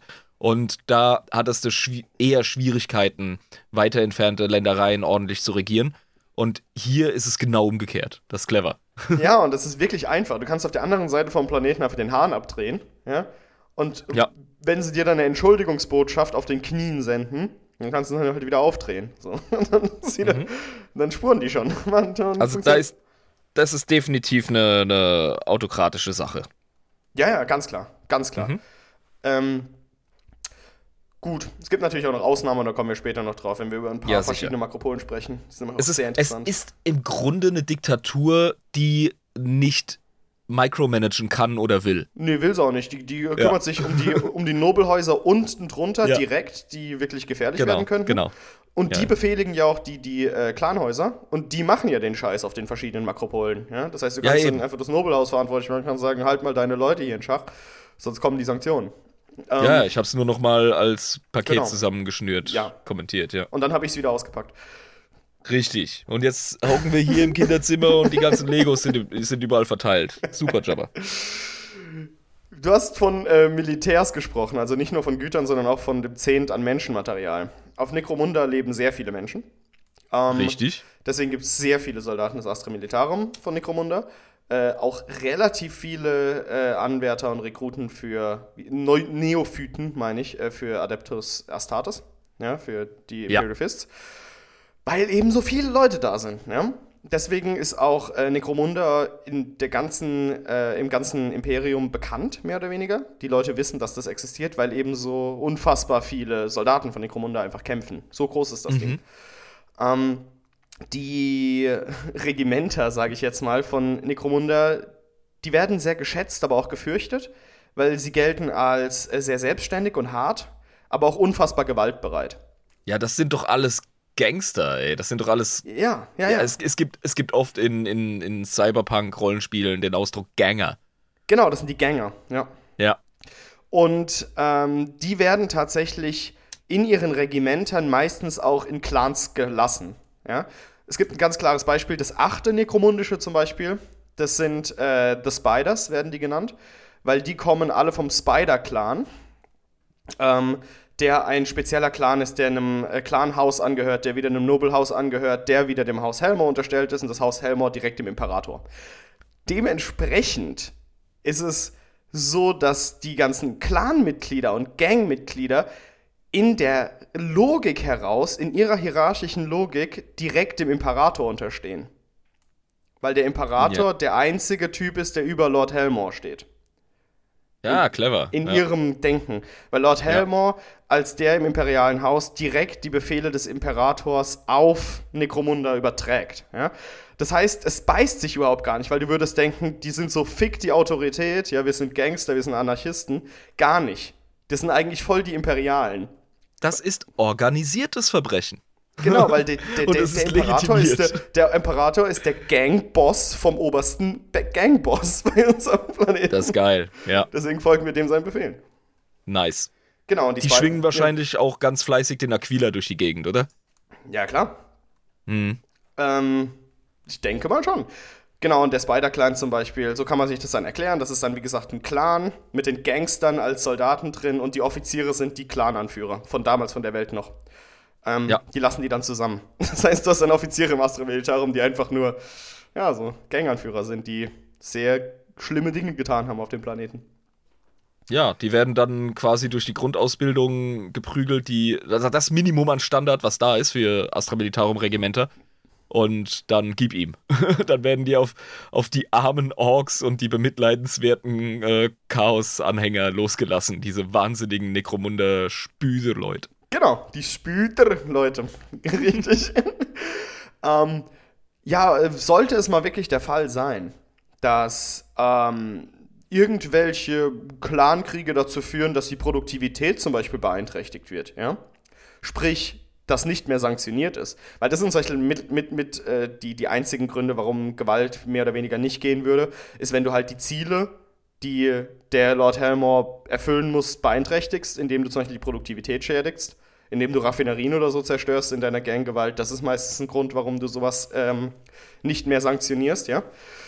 Ähm, sollte das mal passieren, dass so ein Haus über die Schränge schlägt, so ein Clanhaus, und äh, Sachen kaputt macht oder so, dann kommen die Pal äh, Palanite Enforcers. Finde ich irgendwie komisch, weil eigentlich müssten sie ja die Palatine Enforcers heißen, ne? Der ja, das sind die palanitischen ähm, ja, Vollstrecker. Ja, genau. Das, das ergibt Sinn für mich. Genau, aber die müssen eigentlich Palatine Enforcers heißen, oder? Der Logik folgen? Weil sie direkt ich, vom, keine Ahnung, vom Palatine geschickt werden. Egal, scheiß drauf. Ja, aber dann sind sie ja palanitisch. Stimmt, das passt, oder? oder? Weiß ja nicht. Ja, eben. Das ist, ich glaube, das ist die Idee dahinter. Okay, egal. Aber auf jeden Fall, das sind die direkten Enforcer von Haus Helmor. Ja. Ähm, und die sind halt offiziell dafür da, um Transgressionen gegen Lord Helmor zu unterbinden. Sind auch mit äh, große Teil der planetaren Verteidigungsstreitkräfte. Ja sind mhm. eben dem seine Schlägertypen, die halt in großer Masse wie eine Armee da sind. Das ist eigentlich mehr so eine Armee, die einfach wirklich für die, die ähm, das Niederknüppeln und Niederschießen von Transgressionen zuständig ist. Wir haben immer noch keine Bullenfolge gemacht. Wir haben immer noch nicht über den Adeptus Arbites gesprochen. Es gibt auch den Adeptus Arbites. Den gibt es auf Necromunda. Das wäre nämlich meine Frage gewesen. Ja, den gibt es. Und die sind. Ja. Äh. Ja. Okay. Die sind dafür da, ähm, die, wie soll ich sagen, die sind dafür da, die Inquisition zu unterstützen, wenn mhm. heretische Dinge passieren. Ganz klar KI-Forschung, passiert viel zu viel auf Necromunda, wird immer wieder unterbunden. Adeptus Arbites okay. ist da die allererste Front, die da reingeht, wenn dann die Inquisition noch nicht kommen will. Generelle die sind Im Grunde die sind doch das FBI, oder? Oder? Das sind, das sind jetzt nicht so die Stadtbullen oder. Die oder, Stadtbullen äh, sind die Palanite Enforcers, ja genau, die mit dem genau. Knüppel direkt schlagen. So, ja, das sind ja, die, ja. Mit, Und Abites, ja. die kümmern sich, die kümmern sich wirklich um den Detective-Shit. So. Und um das, was wirklich das Imperium was angeht. Also das ja. Imperium interessiert doch keine kaputte Raffinerie. Solange es Lord Helmor erlaubt, ist so okay, ist scheißegal. Ja, die Arbiters sind die Vollstrecker auf imperialer Ebene und genau. da, das sind die Fats, Alter. Das ist das, das ist, Fats, äh, genau. das ist die Bupo, weißt du? Ja, die fucking FBI-Dudes. Die, die, klopfen an der Tür, wenn du wirklich den ganz schlimmen Shit auf deinem Rechner hast. So. Ja, richtig. Ja.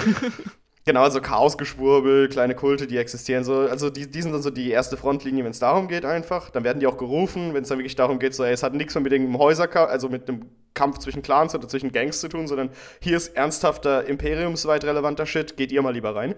Ähm, Ja. Und da äh, äh, sichert sich Lord Helmer auch ab. Der ist auch nicht blöd. Also der will sich auch nicht mit dem Imperium verscherzen. Der unterstützt es dann auch, dass er sich da zurückzieht und die tatsächlichen, die Großen das regeln, die vom wirklich Ja, vom der Imperium. weiß ja auch ganz genau, an welcher Titel er hängt. Also, Ja, das ist ja ist nicht ja blöd. logisch. Ja, ja, er Ja, weiß, was er tut. Also ich muss erstmal was trinken, weil, Alter, ich muss mal wieder eins aufmachen hier. Ich rede die ganze Zeit. So ist das. 3, 2, 1. Genau. Komm, dann schütte ich auch mal nach. Ich bin auch schon Ja, fast äh, soweit. Auch mal nach. Hier, da, guck mal hier, hier. Oh, der Riesling. Vin d'Alsace. Baron de Höhen. Ah ja. Produit de France. Oh, Produit de France. Okay. Ähm, aber neben den Makropolen, wir gehen auch gleich nochmal auf. Wollen wir zuerst auf die Makropolen eingehen über, oder auf das, was es noch so auf Necromunda außer Makropolen gibt? Was gibt es denn so auf Necromunda außer Makropolen, Jabba? Bevor wir auf die Makropolen eingehen, sprechen wir noch darüber, was es noch so gibt ähm, auf Necromunda. Da muss doch außerhalb dieser Städte Max-mäßig der Punk abgehen, oder? Ja, es geht. Ähm, es, gibt es, es, es, es gibt Nomaden, aber die haben halt echt kein so cooles Leben da draußen in, den, in der Aschewüste. Ja, mehr als Aschewüste hast du eigentlich nicht wirklich. Ähm, Ja. Und die überfallen halt gerne mal so Karawanen und so ein Zeug. Und diese, und diese, diese Züge, die Aschezüge werden manchmal überfallen von denen. Ähm, aber sonst schwierig. Schwierig, mein Lieber. Aber Die sind so ein bisschen wie die Sandleute, die Tusken auf, auf Tatooine bei Star Wars. Genau. Ne? Die sind so nebendran, so neben dem auch, Ganzen, die was sind passiert. auch da, ja. Oh, genau. die sind auch dabei. Ähm, genau, aber die sind eher nomadisch am Start und äh, leben wirklich auf, ich, ganz, ganz komisch in diesen, in diesen Aschewüsten. Und es ist Konsensus auf ähm, Necromunda, egal wie scheiße die Makropole ist, auf der du dich befindest, oder die Shantytown, über die wir auch noch sprechen, die äh, sind noch ein bisschen beschissen als die Makropolen. Egal wie kacke es da ist, du willst nicht raus in die Aschewüste. Weil da wird es erst Verstehe. richtig beschissen. Das sind nämlich industrielle, Schneestür äh, industrielle äh, Staub- und Sandstürme. Sage ich jetzt Bäh. einfach mal als Stichwort. Ähm, Also ja. die sind einfach richtig gearscht, die Leute, die außerhalb dieser Albtraumstädte leben müssen. Ja, ja, doch, kann man so sagen. Ähm, genau, also, wir können noch mal kurz, kurz darüber sprechen, wie so eine Makropole aufgebaut ist und wie groß die überhaupt Ja. sind und so. Genau. Unbedingt. Ähm, bevor wir über die anderen Sachen sprechen, reden wir erstmal ganz, ganz klassisch mal darüber. Wie gesagt, es gibt mehrere tausend äh, Makropolen und circa 1000 Makropolen-Cluster auf Necromunda und diese Cluster haben jeweils so ungefähr zwölf Makropolen. Ähm, eine Makropole im Durchschnitt gibt es tatsächlich Maße, äh, haben ungefähr acht Meilen Höhe über dem Boden. Ähm, das sind so, wie viel sind denn das? 13 Kilometer oder so? Äh, ja, was ist eine Meile? 1,6? Ja, dann sind es 14, 14 Kilometer. Sind die so hoch vom Boden aus? Ja, es kommt drauf an, es gibt auch verschiedene Meilen, oder? Seemeilen. ja, genau. ah, klasse. Ich, ich, ich recherchiere das jetzt, Alter. Das juckt mich. Ey, es wird, also wenn es zu einem weiteren größeren globalen Konflikt kommen sollte, ja, Gott Imperator bewahre, dann müssen wir in dem Zuge direkt durchsetzen, dass keiner mehr dieses bescheuerte imperiale System benutzt. Dass wir uns alle aufs metrische System einigen. Das kann es ja wohl nicht sein. Damit wir gescheit miteinander sprechen können überhaupt. Es ist so schlimm, ey. Vor allem, wenn du viel mit Amis und so zu tun hast. Also, äh, ich war genau verkehrt rum. Eine Meile ist 0,6 ähm, Kilometer. Aha. Ok- Ja, Nee, ja. also, nee, ein Kilometer sind 0,6 Meilen. so rum. ja. Genau, das Ja, heißt ja, so rund 14 Meilen hoch. Äh, 14 Kilometer hoch, jetzt haben wir schon wieder. 14 Kilometer hoch, kannst du dir vorstellen, so eine durchschnittliche Makropole. Das ist schon relativ hoch. Mount Ja, Everest. 12,8, das sind fast knapp 13 Meilen. Du bist gut, Alter, ja. Also, ja. Aber äh, der Mount Everest hat 8,5, glaube ich, Kilometer.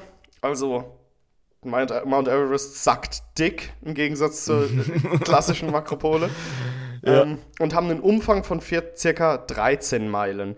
Da bin ich mir aber nicht sicher, ob die Shantytowns dazu zählen. Ich glaube nämlich nicht.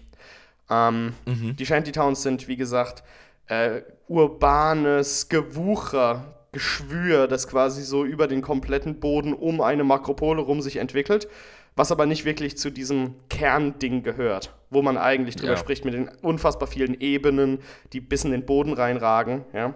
Und Ja, wer den Begriff Shantytown kennt aus dem 18. Jahrhundert ungefähr und das auf äh, 40k und auf Necromunda münzt, der hat schon eine Ahnung, was das ist. Also richtig heftiger Scheiß. Ja. Ähm, die Makropolen gehen, wie gesagt, auch nach unten. Ja. Also in Mhm. den Boden rein und haben da circa eine Meile, äh, ragen sie in den Boden ungefähr rein. Ähm, und je tiefer du in der Makropole eigentlich bist, desto beschissener ist da dein Leben und deine Versorgung. Ganz oben zu sein ist sehr gut. Dann gibt es diesen Spire, wie er im Englischen genannt wird, ja, oder diesen Stachel, kann man schon sagen, der so Ja. sehr spitz nach oben rausragt. Oben im Stachel befinden sich die wichtigen administrativen Gebäude und die ganzen Adligen hängen da ab und die wichtigen Leute auf, Mak äh, auf ähm, Necromunda in den Makropolen. Und die sind ganz klar durch die sogenannte Wall, durch die Mauer getrennt. Also es gibt eine physische Mauer, durch die nur ganz, ganz wenige Leute gehen dürfen, meistens Handelskarawanen ähm, oder die, die Geldgilde, die Guild of Coin, darüber sprechen wir auch noch. Ähm, deswegen sind die physisch abgeschnitten vom Pöbel, sage ich mal. ja. Und es gibt zumindest Stand 37, ähm, also M37, M37, okay, ja. gab es nur eine Milliarde Bewohner auf ganz Necromunda, die äh, innerhalb von diesen Spires, also in diesen, in diesen abgeschotteten Bereichen gelebt haben. Ja, Spire übrigens, ich habe das jetzt durch den Übersetzer jagen müssen, weil mich das so gefuchst hat. Ähm, es gibt verschiedene Übersetzungen. Der Turmhelm ist die gebräuchlichste. Mhm, passt, ja. Äh, Schnörkelturm, Spitzturm, Kirchturm ist auch ein Spire. Ja. Oder einfach die Spitze, Turmspitze, der Kram. Da gibt's noch Spires mit S, historisch, geografisch. Speyer statt am Rhein. Lol. das sind wir wieder. Also wieder, ja, äh, Genau. genau, aber du musst dir das vorstellen, auf ganz Necromunda, riesiger Planet, eine Milliarde Leute, ist kaum jemand. Ist fast niemand. Ja. Also es sind null Menschen quasi im Vergleich zu Ja. Ding. Null Prozent. Ähm, Ja, die paar Milliarden, das ist ja nix. Das ist krank. Also wirklich so, also, ne? Wir sprechen hier wirklich über wenig Leute, die im absoluten Oberstadel leben.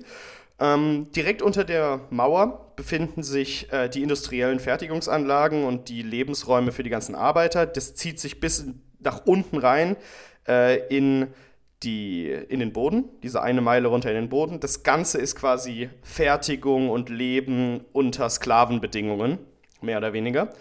Das, ja, das Kellergewölbe.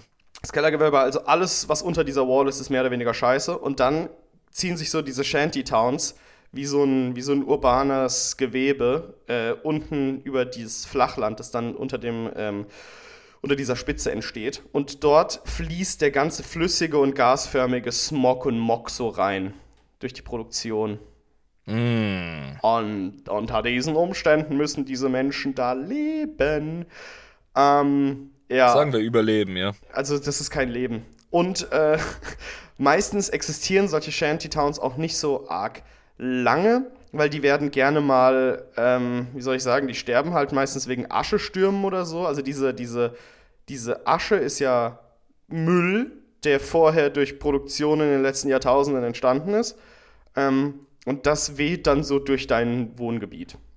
Ich hab mal ähm, Schlacke räumen müssen. So Schmiedeschlacke. Ja. Alter, das machst du genau einmal, da hast du keinen Bock mehr. Und das haben die da auch gerne einmal gemacht. Meistens sterben die dann ganz viel. Also, Ja. wie gesagt, Krankheit ist da sowieso, also alltägliches Ding. Ähm, also, ich, ich frage mich manchmal, wie sich das die Lore-Schreiber vorstellen, wie das tausende von Jahren so gehen kann. Also, realistisch ist das nicht, aber. Ja, die drehen's halt gerne auf 11. Das ist 40k, Alter. ja, also. Aber ich gebe dir recht, ja, deswegen habe ich mich vorhin auch beschwert. Also es werden Sachen geschrieben, die einfach nicht funktionieren. Aber hey, es ist, äh, es ist dystopisch und das ist der Zweck der Nummer. Ja, also diese, diese Shanties, da passiert halt auch wirklich nicht so arg viel, weil die halt nichts haben. Das heißt, äh, die werden selten ausgeraubt. Für die gelten übrigens auch Vogelfreigesetze, also ist völlig scheißegal, was mit denen passiert. Ähm, und manchmal werden die von Gangs niedergebrannt. Kann aus Spaß sein, kann aber auch irgendeinen Grund haben. Das ist halt, wenn irgendwas Du, hin muss, keine Ahnung.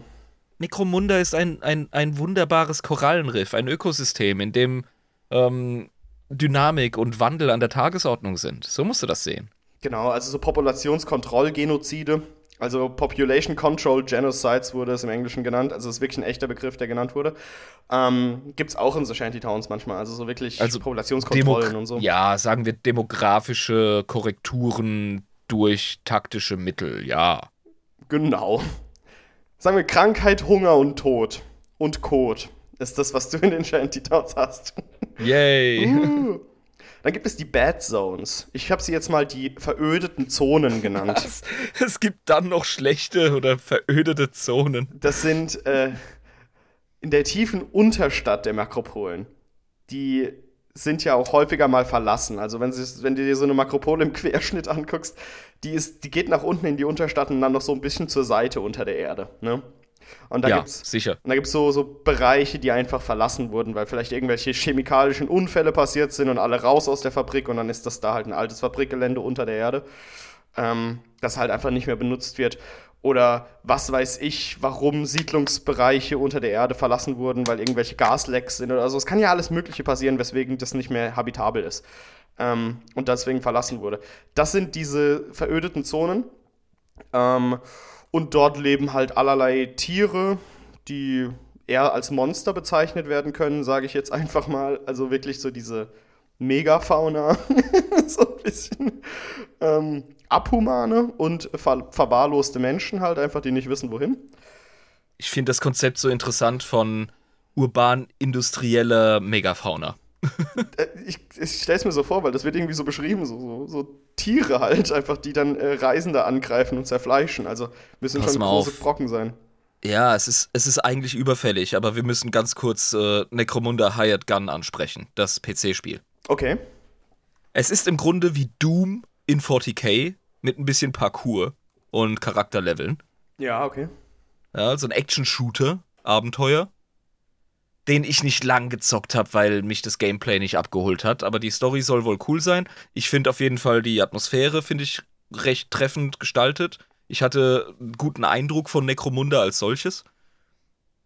Ähm, ja, es, es holt Dark Tide nicht ein, was die Atmosphäre angeht, ganz klar. Mhm, mhm. Aber ähm, das ist auf jeden Fall ein Titel, der wurde heiß erwartet und ist dann relativ schnell wieder abgeflacht bei den Leuten. Aber da hast du definitiv einige ähm, loregefällige große Viecher, mit denen du dich anlegen musst. Mit denen natürlich auch Schindluder getrieben wird.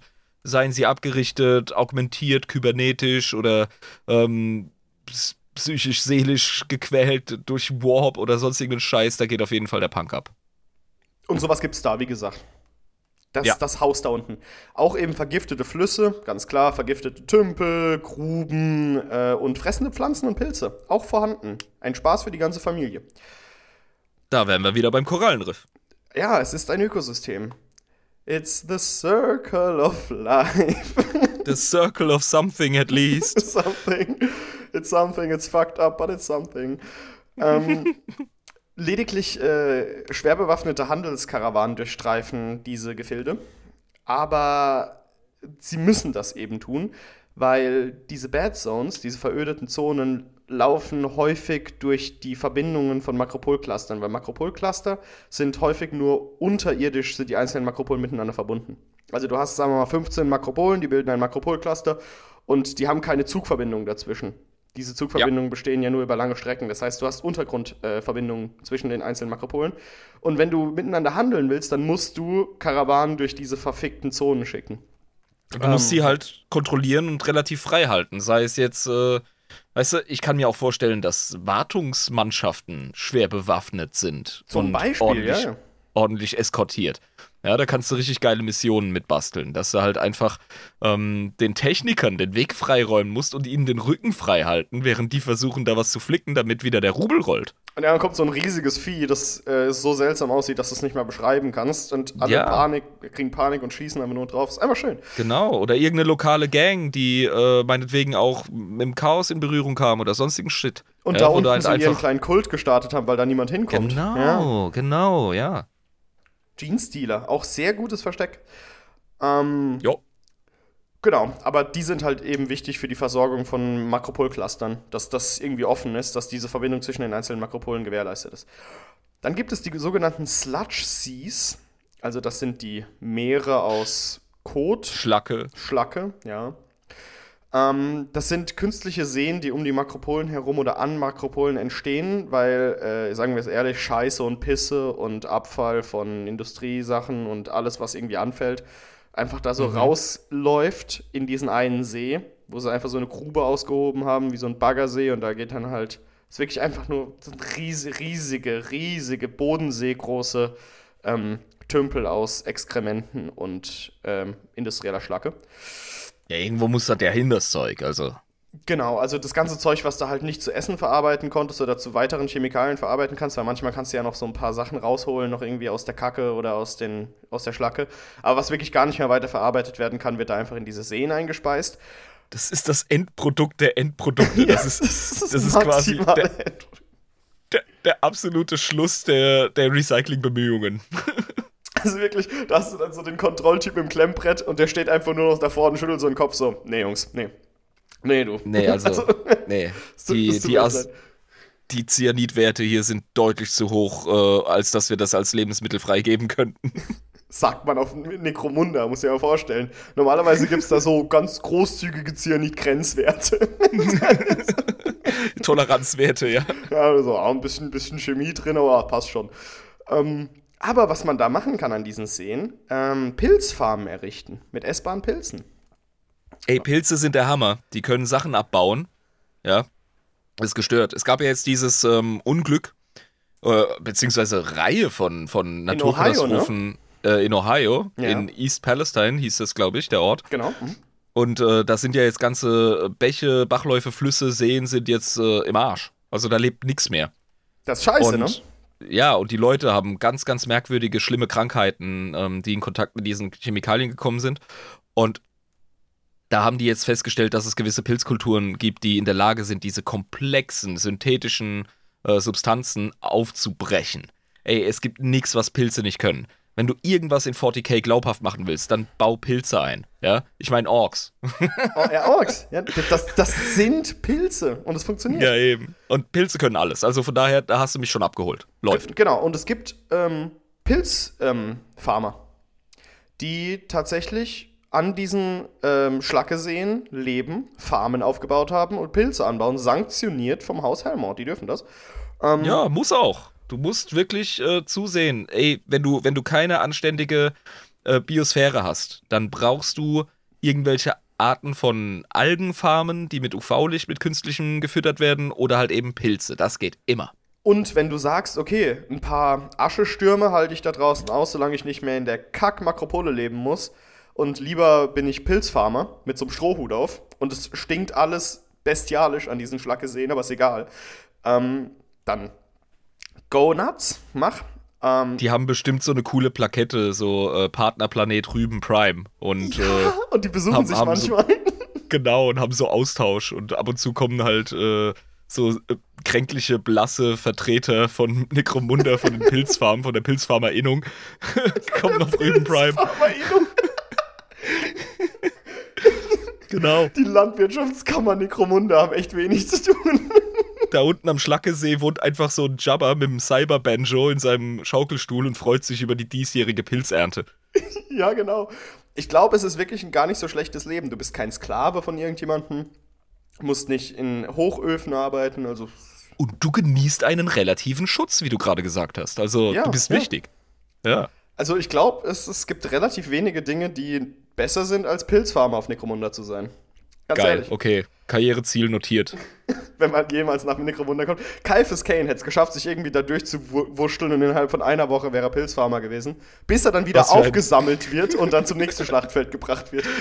er, wird, er, er wird erkannt, gefeiert, kriegt einen Orden und wird wieder in die nächste, äh, in die nächste Hölle der Schlachtfelder geworfen. Kaifes, das ist doch unter Sau. dir. Es tut mir leid, dass wir dich hier vergammeln lassen haben an dieser Pilzfarm. Es tut uns wirklich leid. Oh nein. Der nein! Dann gibt es noch ein sehr interessantes Konzept, das hat mir sehr gefallen, als ich das gelesen habe. Die äh, verbotenen Städte, die Forbidden Cities. Uh. Jetzt machen wir mal ein kleines, äh, kein Fass, ein Domhoffässchen machen wir mal auf. Ähm, Okay. zwischen diesen tausenden Metropolen auf Necromunda gab es sehr früh schon Schächte äh, und Vorratslager für militärische Truppentransporte. Weil, und die gibt es immer noch, weil du musst ja den Zehnt aus den verschiedenen Makropolen zum, zur Hauptmakropole, zum ähm, Primus, äh, wie hieß es? Fuck, jetzt habe ich den Namen. Necromunda Prim, Primus. Ähm, nee, falsch. Wie hieß es denn? Der Palatine Spire. Palatine Spire, so rum. Fuck, was ist nur los Ja. mit mir? Ähm, du musst ja diese ganzen Leute zu dem Raumhafen schicken, dem einzelnen, dem, dem einzigen, um sie als Zehnt abgeben zu können. Und falls mal äh, angegriffen wird von außen oder irgendwelche Kriege stattfinden, muss man ja schnell Truppenbewegungen machen können. Das kannst du durch dieses Aschemeer kannst du das nicht machen, ja? Deswegen gibt es wirklich Tunnel, die durch komplett Necromunda und alle diese Tausenden von Makropolen sich erstrecken und in denen wirklich Bunkeranlagen sich befinden und Vorratskammern mit Corp Stark. Starch. So. Ja. Viele dieser Tunnel wurden aufgegeben, weil andere ausgebessert wurden, vergrößert wurden. Du weißt, wie es ist, ne? Ähm, äh, irgendwelche Schächte, die anders gebaut wurden, alte Schächte werden nicht mehr benutzt und dort sind halt immer noch diese alten Bunkeranlagen und Versorgungsanlagen, die nicht mehr gewartet werden und wo alles verrottet. Jetzt haben findige Menschen herausgefunden, dass man aus dieser alten Korbstarch, die da vergammelt, äh, in diesen unzähligen von Vorratslagern äh, lässt sich eine Droge synthetisieren namens Spook. Und, und es gibt kaum, es gibt keine andere Möglichkeit, Spook herzustellen, außer diese vergammelte, jahrhundertealte Korbstarch, die quasi damals mal als äh, gedacht wurde, um diese Truppen zu versorgen, die da durchgeleitet Das werden. ist genial. Das ist wie eine Art, ähm, also für Necromunda-Verhältnisse, ein Flöz von einer natürlichen Ressource. Weil das halt eben gealtert sein Ja, muss. Das ja. muss verloren gegangen sein und wiederentdeckt werden. Und jetzt gibt es eben Meilen über Meilen, über hunderte Meilen von Militärpassagen, wo ganz viel Ressourcen gelagert wurden. Zur Versorgung der Truppen. Das gammelt jetzt dahin. Der Adel auf Necromunda ist die einzige Schicht, die über die monetären Mittel darüber verfügt, die weiteren Komponenten anzuschaffen, um aus der Corpstarch dann wirklich Spook herzustellen. Es reicht nicht, diese Corpstarch zu haben. Du brauchst Materialien, du brauchst Chemikalien, du brauchst die Geräte dafür. Du brauchst wirklich Die Anlagen, Die Anlagen, eben, ja. ja. Deswegen gibt es, aber es ist nicht gerne gesehen, wenn man das macht. Und ich habe gar nicht genau herausgefunden, warum das nicht so sanktioniert ist in dem Sinne, aber es ist so eine, so eine Sache, das machen halt irgendwie die Adligen im Untergrund. Ähm, und deswegen wurden diese verlassenen Bunkeranlagen heimlich wieder bevölkert, um Spook in großen Mengen herzustellen. Das sind wirklich so Skooma-Dances, wie man sie so aus Skyrim oder aus Oblivion kennt. Also so in so Höhlenapparaten irgendwie so Drogen herstellen. Ja, das ist so ein bisschen wie mit den Kartellen in Südamerika und Zentralamerika. Äh, die gibt es nur, weil das so scheiße lukrativ ist mit dem Koks. Und es ist scheiße lukrativ Und- mit dem Spook, weil das überall in den Untergründen, da wird das konsumiert. Und es ist ein sehr lukrativer Markt. Deswegen ähm, werden halt diese verlassenen Bunkeranlagen ähm, jetzt von der Nobilität auf Necromunda quasi dafür genutzt, um Drogen herzustellen und zu handeln. Ähm, Und wenn du, wenn du Einfluss auf den Drogenmarkt hast, dann ist das für dich als herrschende Klasse immer relevant. Du hast da immer deine Finger drin. Es gäbe, wie gesagt, äh, den Erfolg der Kartelle in Südamerika nicht, wenn der Markt in Nordamerika nicht da wäre. Korrekt. Ganz richtig. Ja, Ja. Das ist, also jeder Typ, den du auf einer Party schon mal koksend gesehen hast, die lässt du natürlich in Ruhe, weil das ist ihre Entscheidung, ob sie Koks nehmen wollen oder nicht. Aber im Hinterkopf kannst du schon denken, so du weißt schon, dass du da gerade die, die Kartelle in Südamerika dadurch unterstützt, dass du die Scheiße kaufst. Aber ja, ähm, es ist, äh, es ist so. Ja, ja, genauso gut kannst du auf deinem äh, iPhone rumtippen und Alles- hast dich ja. an Sklaven, Sklavenarbeit Der beteiligt. Laptop, auf dem wir das gerade, also egal. ja, eben. Das ist das. Die Welt ist, die Welt ist gefickt. Es, it is a fuck. ähm, in der, im, Im normalen Volksmund, sage ich jetzt mal auf Necromunda, sind diese verbotenen Städten als Legenden, werden die geflüstert und viele glauben gar nicht, dass die überhaupt existieren. Also die sagen, es ist Bullshit-Scheiße, der halt einfach erzählt wird. Ähm, weil die natürlich auch kein Wissen darüber haben, wo Rohstoffe herkommen. Und die denken so, Spook, ja, das ist halt Es wird halt irgendwo hergestellt, aber in irgendwelchen komischen Untergrundbunkern von den Adligen, so zieh mal den Aluhut ab, du Idiot. Ähm, ja, aber diese Bunkeranlagen existieren tatsächlich und ähm, es werden von der normalen Bevölkerung gerne mal Leute versklavt und zwar wirklich entführt, also einfach Scoop so ähm, genommen äh, und von diesen Gangs, die dem Adel unterstehen, zur Arbeit gezwungen in diesen Bunkeranlagen. Ja, einer muss ja. Also. Und wo es keine Bürgerrechte gibt oder Grundrechte Kannst gibt. du Leute von der Straße nehmen und dahin bringen. Ja, eben. Das ist, das ist, da sind wir halt wieder beim Korallenriff. Das ist eine Ressource, der Mensch. Traurig aber wahr. In dieser, in, in dieser Welt schon. Ähm, jetzt kommt aber der lustige Aspekt. Das ist sehr witzig. Adeptus in Ebris, meine Herren und Damen. Sklavenarbeit, huhu. Ähm, die Bunkeranlagen und darin zu arbeiten, die sind saugeil. Äh, und die Leute, die da versklavt werden, wollen gar nicht zurück, selbst wenn sie das Angebot bekommen. Weil die Adligen nutzen diese Bunkeranlagen nicht nur zum Spookabbau, sondern auch als geheime Rückzugsorte, weil das eben ein illegaler geheimer Anbau ist. Und äh, eine Raffinierung dieser, dieser Corpstarch, äh, der, der eben äh, versteckt äh, und äh, passiert und geheim gehalten wird und niemand den Standort weiß, bauen die sich ihre Bunkeranlagen in den verbotenen Städten und wo das produziert wird, bauen sie sich das sehr luxuriös ein, falls sie mal vor politischen Gegnern fliehen müssen ähm, oder irgendwie die Scheiße am Dampfen ist. Das hast du ja manchmal.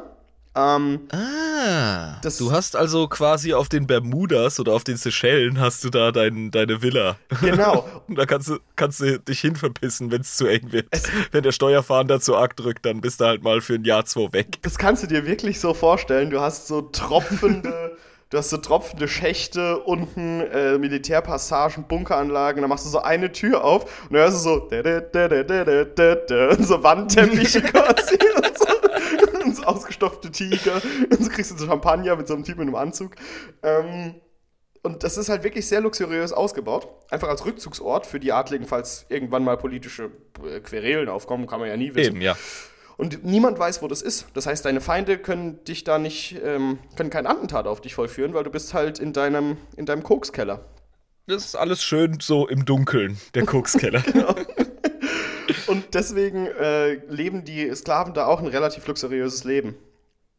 Komischerweise. Aber denen geht's da gar nicht schlecht. Also die werden da Ja, relativ das sind, gut behandelt. hey, das, das, das sind Trickle-Down-Economics, ja, das hat man schon in der Reagan-Ära, hat man das schon erklärt. Je besser es der Oberschicht geht, desto mehr rieselt runter zu den Armen, das ist doch, ne? Mm. Muss einfach nah dran sein an den, hey, ich hab, ich hab für Millionäre, ähm, habe ich äh, landschaftsgärtnermäßig gearbeitet und ich hatte immer den Blick auf schöne Villen bei solchen Baustellen und habe das auch sehr genossen. Ich persönlich hatte nicht viel davon oder nicht mehr, aber uh, die Nähe zu den Reichen, mein Lieber. Ja, ich meine, äh, dann, dann kannst du ungefähr nur erahnen, wie dein Leben sein könnte, wenn du ein bisschen mehr Geld hättest. Ähm, Ich habe einfach mal ein Huni Trinkgeld gekriegt. Das ist mir mal passiert. das ist schon geil. Das ist geil, aber das passiert halt alle Schaltjahre mal. Ja, normalerweise wirst du, wie du mir erzählt hast, angepöbelt, weil du mit deinen dreckigen Schuhen im Haus standest. Oder sowas, ja. Ähm, ja, und äh, diese Lords haben einen eigenen Namen. Das sind die Lords of the, of the Forbidden Cities, so rum. Klar, dass sie so heißen, Lords of the Forbidden Cities, weil die, die, weil die halt die Drogen da anbauen. Und jeder weiß so im Verborgenen, dass die ihr komplettes Geld mit Drogenhandel eigentlich machen, aber es akzeptieren irgendwie alle mehr oder weniger. Ja. Ja. Dann ähm, wollen wir mal auf die wichtigsten Makropolen eingehen. Das haben wir noch gar nicht gemacht, ne? Äh, tun wir das? Gibt es da wirklich so ähm, Unterschiede und verschiedene Machtcluster, die so ihr eigenes ähm, Lore-Geschmäckler haben? Ich, würde sagen, wir so müssen nicht über alle sprechen, weil das ist, glaube ich, zu viel. Ähm, Ich glaube, das können wir bei der Häuserfolge näher anschauen. Aber gib mir doch mal einen kurzen äh, Grundriss, damit ich Necromunda ein bisschen farbiger wahrnehme. okay, also. Ähm, jetzt äh, gucke ich mal. Ah, genau. Der Gothrul Needle. Gothruls Needle. Also Gothruls Nadel. Mhm. Äh, Gothruls Nadel ist eine Makropole in bitterer Rivalität mit Hive Primus. Ähm, befindet sich relativ weit entfernt von Hive Primus äh, und hat die Besonderheit, dass es demokratisch regiert wird. Ähm, Nice. Es gibt da gewählte Repräsentanten, die regulieren eben die Aktivitäten der Häuser in der Makropole und äh, sichern Menschenrechte und Sicherheit für alle, lieber Irm. Ist das so ein bisschen wie so ein Taiwan, das die ganze Zeit bibbern muss, äh, ob der große Drache, äh, der autokratische, sich das einfach schnappt und quasi so eine Art äh, Gegenpol darstellt? Ich mag deine akkuraten Beschreibungen, jedoch ist äh, Gothruls Needle ähm, äh, wehrhafter, würde ich wirklich sagen, als Taiwan es wäre. Mhm. Die sind nicht wirklich äh, so arg gefährdet. Also schon, aber nur so ein bisschen. Ähm, da eben Gothruls Needle solche dummen Sachen macht wie Menschenrechte und Sicherheiten ihren Zehnten nicht abgibt äh, und ihre Produktivität für sich behält, ja, geht gar nicht, äh, wird die Regierung von Gothruls äh, Nadel so gefährlich wie Chaoskulte betrachtet oder wie Genestealer oder Xenos. So. Also wird auf derselben Stufe gesehen, was sie da machen. Ähm, und bekommen erstmal keine orbitalen Güter von äh, Hive Primus. Also die haben, wie gesagt, die Sanktionen gemacht, so hey, die sind vogelfrei und die kriegen keine Güter mehr. Jetzt Ja klar, wenn das, wenn das der Gegner ist, dann sind die natürlich abgeschnitten. Dann äh, nutzt Hive Primus natürlich seine ähm, Monopolstellung, was äh, den, den Raumverkehr und Raumhandel angeht. Jetzt interessiert mich halt brennend, wie, wie kriegen die ihre kleine demokratische Oase denn überhaupt äh, aufrechterhalten? Wie, wie können die bestehen? Die haben ähm, ein relativ gutes Militär, weil sie halt selbst ihre Sachen für sich benutzen und nicht äh, für das Imperium das mehr oder weniger herstellen. Weil die können das ja auch gar nicht das Imperium liefern. Also sie sind nicht in dem Sinne Heretiker oder ähm, irgendwie äh, Abgeschworene oder so, die sich dem Imperium äh, nicht zugehörig fühlen, sondern sie können schlicht und einfach den Zehnten nicht abgeben, weil sie sanktioniert sind. Also Sie, sie möchten gerne im heiligen Licht des Imperators baden, aber Mr. Burns hat seinen großen Sonnenschirm aufgestellt und deswegen leben sie abseits äh, in Dunkelheit, aber sie, demokratischer. aber sie sind sich ihrer Sache sehr bewusst und sehr sicher und Mhm. sagen, sie haben recht. Ja, also die, die gehen keinen Meter auf ähm, die autokratischen Strukturen auf der anderen Seite des Planeten hin. Also Hive Primus sind für die die Bösen und die haben Unrecht. Und guckt euch mal an, wie scheiße da die Menschen leben. Wir machen das hier besser. Und das ist einfach so ein innenpolitisches Ding auf Necromunda, das das Administratum und das weitere Imperium nicht interessiert, weil es einfach nicht relevant ist. Ja, es ist scheißegal. Also ich meine, es wäre Ja. halt äh, auf einem einzelnen Planeten, wenn das Imperium nur auf einem Planeten wäre, wäre das die Sache. Aber Ja, das sicher, halt ein ja. galaxieüberspannendes Ding ist, ist so scheißegal. Eben, wir müssen, wir müssen skalieren. Und da, ja, das ist für mich glaubwürdig geschrieben. Das ergibt Sinn.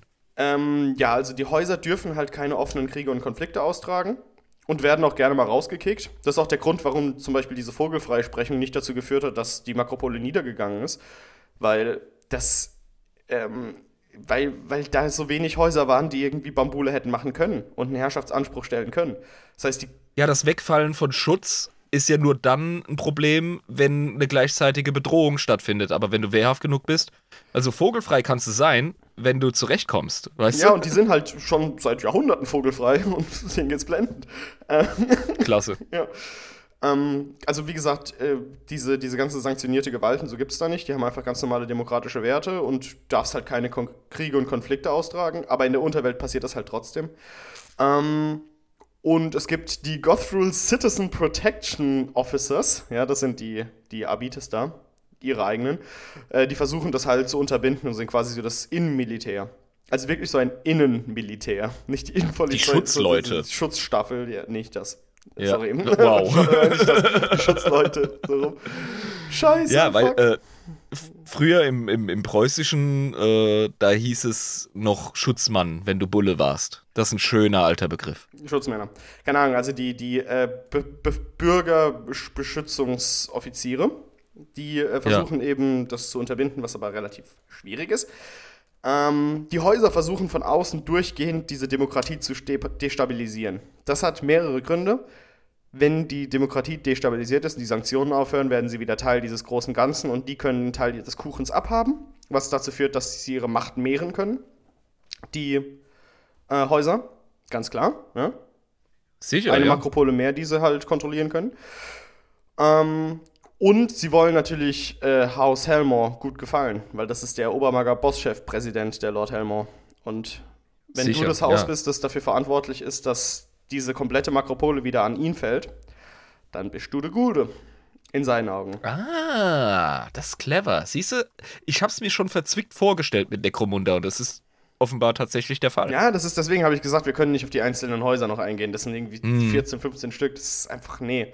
Nee, dann, dann fängt wirklich der Game of Thrones Shit an. Ja, also das können wir nicht in einer Folge machen. Wir können eine 5 Stunden Necromunda-Folge theoretisch machen, wenn wir Bock drauf haben. ja genau. ähm, deswegen gibt es Terroranschläge. Das ist die Lösung, wie das Hive Primus macht. Klassische Terroranschläge auf Marktplätzen und so. Und bei politischen Redensveranstaltungen und so. Klassischer Selbstmordattentat und so. Mhm. Vor allem Sich Guffross von Haus DeLake, ist jetzt egal, was das für ein Haus ist, aber das ist eins, das für Attentäter bekannt ist. So. Ähm, der macht hier so den Osama Bin Laden von Necromunda, was äh, Gothril's Needle angeht. Also der ist so der Terrorherrscher, der von der Unterwelt da äh, seine Schergen hochschickt und ja, die Bevölkerung terrorisiert, damit die Regierung einknickt. und der wird gefeiert. Alter. Auf Hive Primus ist der ein Held. Also Ja, sicher. dieser, dieser Terrorist wird tatsächlich als Held gefeiert bei den anderen Makropolen. Hey, das einen Terrorist ist des anderen Freiheitskämpfer. Ja, Das war schon immer so. aber das ist halt so heftig, wenn du es vorstellst. Das ist wirklich einfach objektiv Unrecht, was er da tut. Das ist einfach so, ja, unser Held. oh Mann. Ja, also der Taiwan-Vergleich war gar nicht schlecht. Ähm, ja, es ist halt, müssen sich halt dem Widersacher irgendwie entgegenstellen. Und dann gibt es ähm, zum Beispiel Hive Mortis. Hive Mortis war mal ein florierendes Industriezentrum. Äh, da gab es aber dann die Pest. Passiert, Pandemien haben wir gehört, ne? Haben wir mitbekommen die letzten Jahre. Fuck. Die Pest. Einfach so eine Pest, also The Plague, keine Ahnung, wie man das im Deutschen Ja. vernünftig, die Pest. ähm, Die Seuche die halt. Seuche, die haben die, die Grieselkrätze haben sie bekommen da. Fuck. Ähm, also zunächst hat es nur die Arbeiter, die unteren Arbeiter, die Unwichtigen betroffen, weswegen es niemanden gejuckt hat. Das ist so geil. Ja klar, die nimmt's zuerst und dann denkt man sich, ach, solange die, solange die Zahlen stimmen am Ende und äh, die Produktion nicht zu arg ins Stocken gerät, lass die Leute doch verrecken. Genau, bloß es hat sich halt ausgebreitet und die ersten Aristokraten hat es betroffen und dann hat das Geheule los, Und die- ging oh. das Geheule los. Ja, da hört's auf. Also sowas geht gar nicht. Also wenn die Nobility das abbekommt, das ist nicht okay. Ähm, das, deswegen wurde halt die Makropole direkt unter Quarantäne gestellt und die Adligen haben natürlich, ähm, ja, die haben sich dagegen, wollten sich dagegen wehren, weil die ja in dieser Makropole waren. Und Lord Helmore hat gesagt, ihr interessiert mich nicht, ihr verseuchten solchen Pisser, auch wenn ihr Adlige seid. Das, das ganze Ding ist jetzt unter Quarantäne. Verreckt doch einfach. äh, scheiße. Also dann Okay. merkst du auch, wie Lord Helmore mit anderen Adligen umgeht. So, solange es seine Macht irgendwie. Also wenn, so, solange die Ja, keine Macht mehr über ihn haben oder so oder nicht mehr interessant das sind. ist aber, das ist ein autokratischer Regierungsmove auch einfach. Also, das, das würde ich auch nicht zu persönlich nehmen. Das, äh, der Mann weiß einfach, wie er, wie er das Ganze zu lenken hat. Das ist eine Sache, die macht man halt so. Also eine klassische Quarantäne kennt jeder. Ähm, kann man auch einfach mal durchführen. Äh, Im Zuge dessen starben eben 20 Millionen Leute über die nächsten Jahre, was ich relativ wenig finde. Das muss eine sehr kleine Makropole gewesen sein.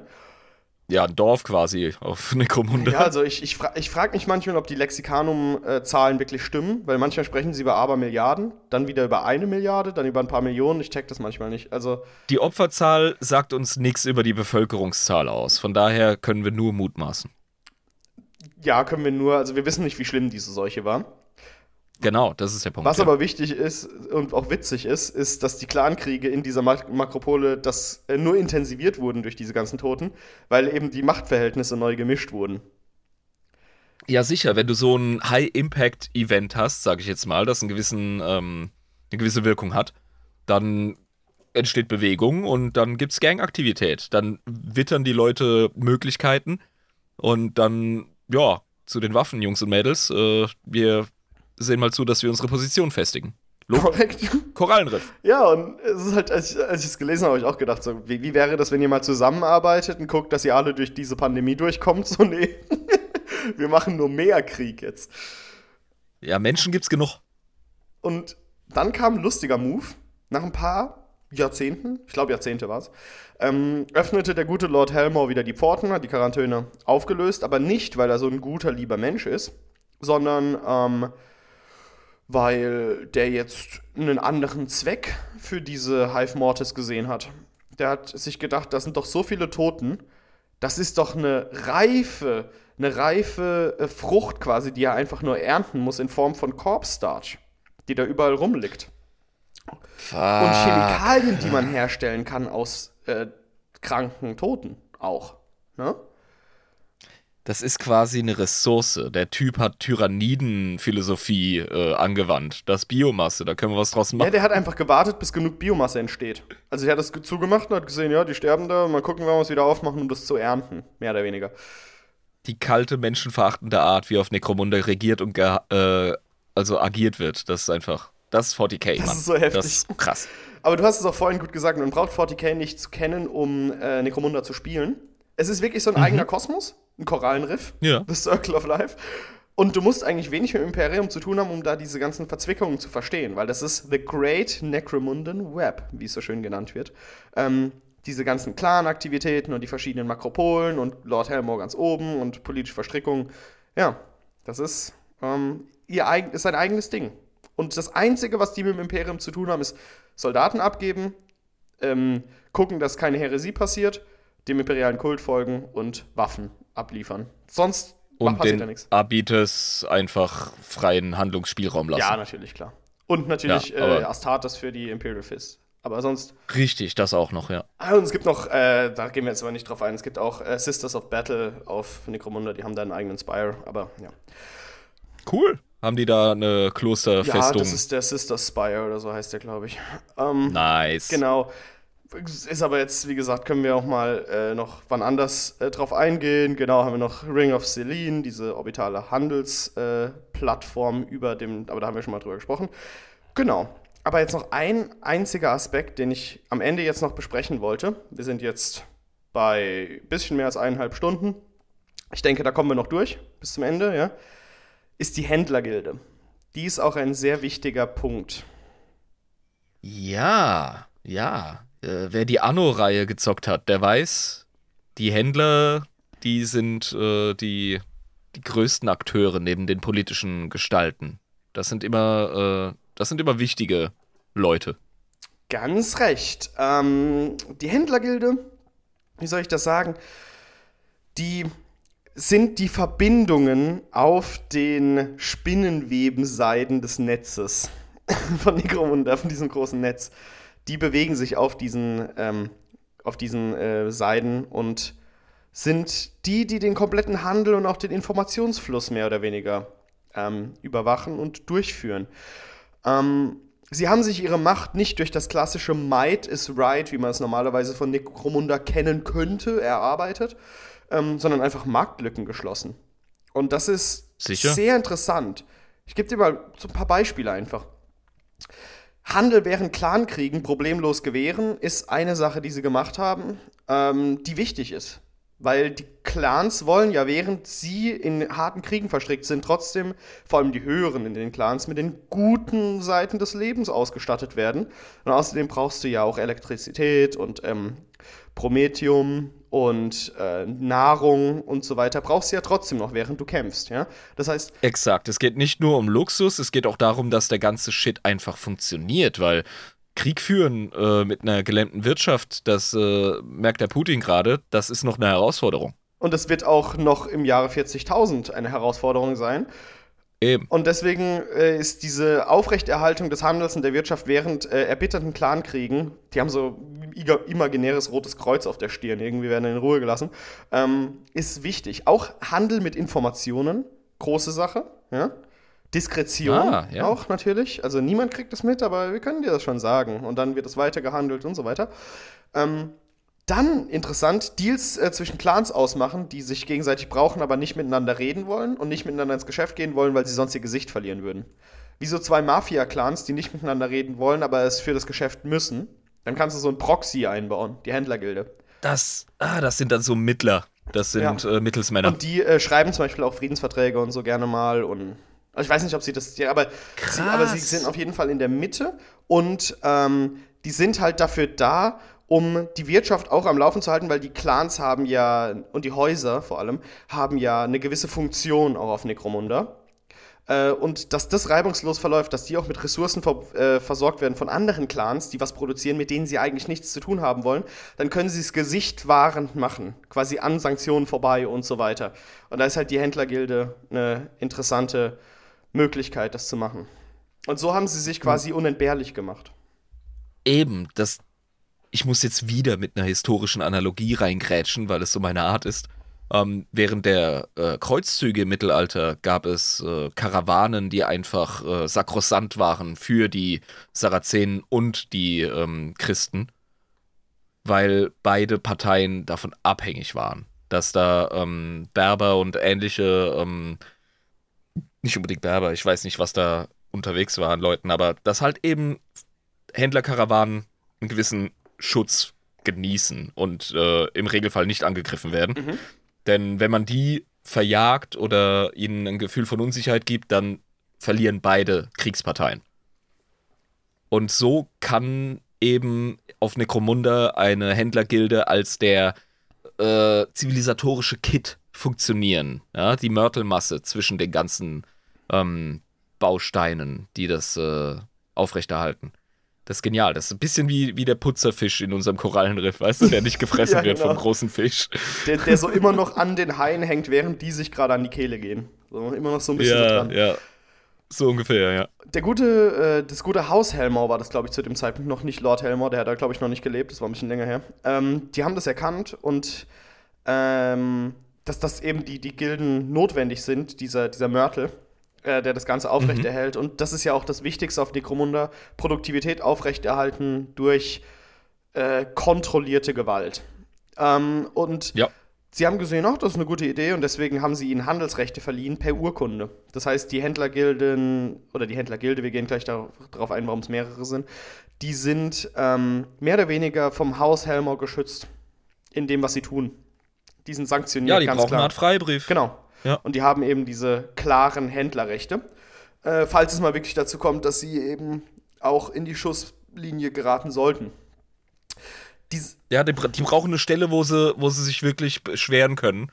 Äh, wo dann geregelt wird. Richtig. Ganz klar. Genau, und Haus Helmor ist das höchste Haus, was es gibt auf Necromunda. Also es ist eine sehr gute Stelle, an die man sich wenden kann.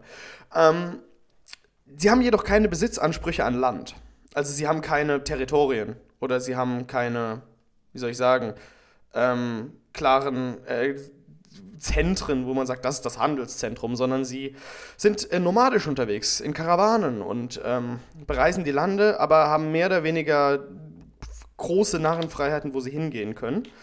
Ähm, manche Clans mehr als andere, äh, manche, manche Gilden mehr als andere, meine ich. Ähm, und diese Gilden sind, diese Gilde ist eben unterteilt in mehrere Untergilden, wobei acht davon signifikant sind. Wir gehen ganz kurz auf die ein, weil so viel Zeit haben wir, glaube ich, nicht, um die komplett zu besprechen.